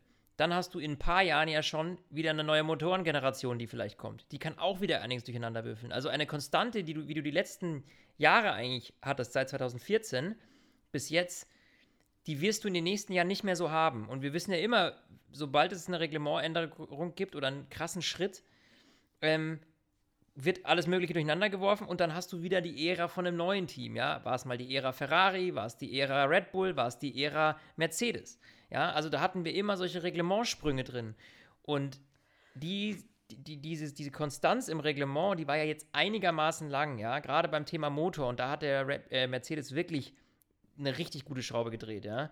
Ähm, dass die da sind, wo sie jetzt sind. Und ich glaube, dass das in den nächsten Jahren eben nicht mehr so viel Konstanz bringen wird. Also A, weil nächstes Jahr Änderung plus dann Motorenänderung in ein paar Jahren. Könnte ich mir vorstellen, dass diese beiden Komponenten da schon dazwischen grätschen könnten. Das habe ich mir letztens auch gedacht. So in meinem Geiste, wo ich meinen Enkelkindern erzähle, damals als ein Team siebenfach, siebenmal hintereinander einen Weltmeistertitel geholt, ja, geholt hat. Damals, als es noch nach Benzin gerochen hat.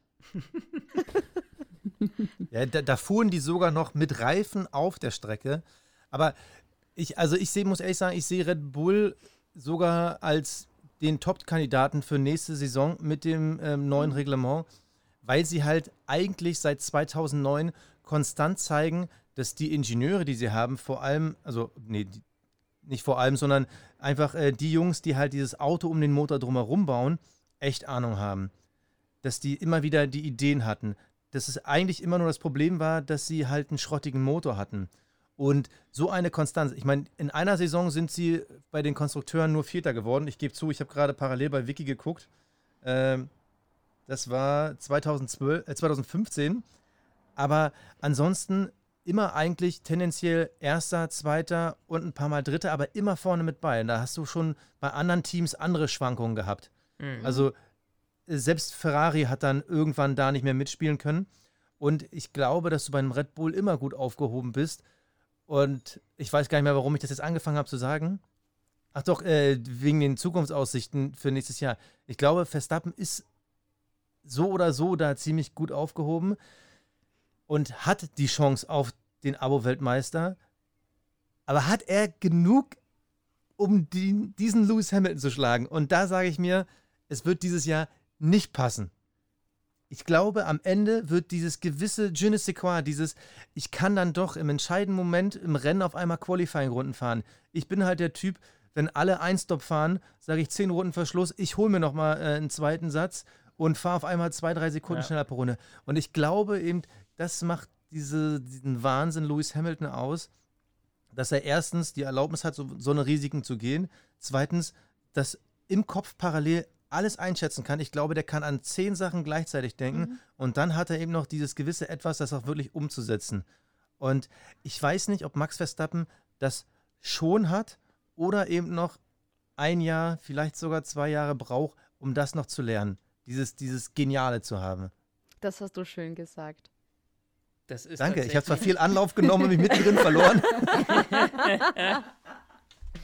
Hast du es dir vorher aufgeschrieben, weil das ein Schlusssatz? Wenn Flo sagt, hast du es dir aufgeschrieben? Nein, habe ich nicht.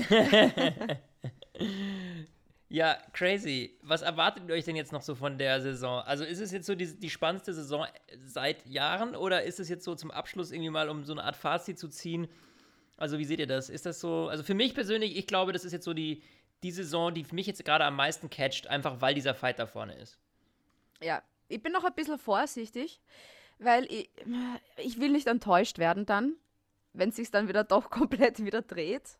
Aber es kann, ja, es wäre schon schön, wenn es eben so, so weitergeht. Weil es dann einmal wirklich gekämpft werden muss und das wird, glaube ich, cool werden. Ich bin gespannt, wann sich ähm, Verstappen und Hamilton wirklich mal in die Quere kommen. Ja, Oder ob die wirklich dann so safe sind und sich denken, okay, wir gehen dem aus dem Weg, weil das ist für, für uns beide kacke, wenn wir beide rausfliegen. ich würde sagen, Ladies, in diesem Komm, Sinne. komm, ich will. Nee, warte mal. Ein, eine, eine Frage will ich nur in den Raum stellen, weil deutsche Fanbrille, einfach nur, weil ich es einmal äh, wissen will. Oder zwei Fragen sind es ganz genau. Also, so richtig geeinigt haben wir uns ja bei den Weltmeistern nicht, obwohl so die Grundtendenz bei den Hamilton ist. Aber die zwei entscheidenden Fragen nochmal von einem deutschen Formel 1 Podcast an einen tendenziell neutraleren österreichischen Podcast. wie, viel, wie viele Punkte holt Mick Schumacher noch und wie oft werden wir Vettel noch auf dem Podium sehen? Vettel noch zweimal auf dem Podium. Uh, die Saison ist noch irrsinnig lang. uh aber Ka Karos Mund ging deutlich nach unten. Ja, ich. Puh. Ich würde sagen. also, Ja, pff, immer wird es nicht sein, ne? das kann man gleich sagen. Das, ist, das steht einmal fest, ja. Ähm, ich sag einmal. Einfach so. und Mick Schumacher, ach, das ist halt, na, ich glaube, so verrückt wird es nicht werden. Und wenn es verrückt wird, holt sich Williams einen Punkt. Ich, du, du kennst mich, Beate. Sorry. Ich wollte gerade dasselbe Also, sagen. also null Punkte, null Ja. Punkte für Mick, Ja, Okay, ich gebe ihm einen. beziehungsweise einmal aufs Podium. ja. Ich gebe ihm einen. Ich gebe ihm einen. Basti, und Also wie ich gebe ihm auch und, einen. Und, und, du würdest äh, nicht, nicht auf dem Podium? Ich glaube, dafür wird es nicht mehr reichen. Also, dafür sind einfach zu viele Teams davor. Sorry, also, es war schon genial, was er in Baku gefahren ist, das muss man wirklich sagen. Und er hat ja auch ein paar Jungs hinter sich gelassen, aber dass er nochmal so viel Glück hat, dass Bottas so einen blinden Tag hat, dass Ich gehe ja davon vorne zwei ausscheiden, also, boah, und die Es- Ferrari so schrottig sind. es wird noch ein Regenrennen geben. Und das wird total crazy. Und da könnte er noch einmal was machen. Und dann habe ich noch einen Bonus. ich rechne immer mit plus eins. Plus eins ist gut. So, Flo, jetzt darfst du die So, Abschiedsworte sagen. und jetzt darf ich die Abschlussworte sagen. Mädels, es war uns eine Ehre. Vielen, vielen Dank. Ähm, es war mega cool, dass wir jetzt irgendwie mal zusammen sowas starten konnten. Und äh, an alle, die es hören, natürlich, wir laden das bei uns hoch, wir laden das bei euch hoch. Ähm, gut, am Ende des Tages habt ihr es ja jetzt schon gehört. Das ist ja Die Frage geil. ist, wo? Äh, die Also Frage Leute, ist wenn ihr diese Folge gehört habt, Genau, dann könnt ihr nochmal bei den anderen reinklicken. Ähm, auf jeden Fall, es war super cool, dass wir das gemacht haben. Und ähm, wir dürfen eins verraten, wir haben eine kleine Challenge am Laufen. Da wollen wir jetzt aber noch nicht zu viel verraten. Das äh, lösen wir quasi am Ende der Saison auf. Und da bin ich mal schwer gespannt, ob die Jungs aus Deutschland die Mädels aus Österreich schlagen oder umgekehrt. Ähm, Ja, was wir die- wohl gemacht haben, Verrücktes am Anfang der Saison. Crazy. Ja, komisch, ne? Was wir da wohl gemacht haben. Wir werden sehen. Und, und ich will hier nochmal Werbung machen, weil wir ja schon ein bisschen länger am Start sind und die alten Typen sind, dürfen wir deshalb mal Werbung für euch machen. Leck mich doch. So, also, äh, liebe Stint-Hörer, hört wirklich mal bei Formula One rein. Äh, das Konzept bei den beiden Frauen ist ein bisschen anders. Die haben sehr, sehr viele Interviews, sehr, sehr geile Interviewpartner. Die Safety-Car-Legende Bernd Mailänder war äh, eure letzte Folge. ähm, also, ähm, da gibt es auch Content über das, was wir hinaus machen. Also man kann auch su- super wunderbar zwei Podcasts in der Woche hören. Man kann auch noch mehr hören, aber die zwei sollten es auf jeden Fall sein. Hört da rein. Ähm, das lohnt sich auf jeden Fall. Und ich muss auch sagen, danke, hat Spaß gemacht. Voll. Und es war eine Stunde Vielen länger als geplant. Ja, es ist bei mir schon finster. Ja, und bei Basti scheint noch die Sonne. Man merkt, Berlin ist einfach irgendwie, ich weiß auch nicht. Ja, Ja, Ja, ne? So. Also, Mädels, noch mit dem Sieg raus. Ich wünsche euch was. Vielen Dank und äh, macht's gut. gell? schlaft's gut. Ja, macht's es gut. Stint, der Formel 1 Podcast. Mit Sebastian Fenske und Florian Wolzke.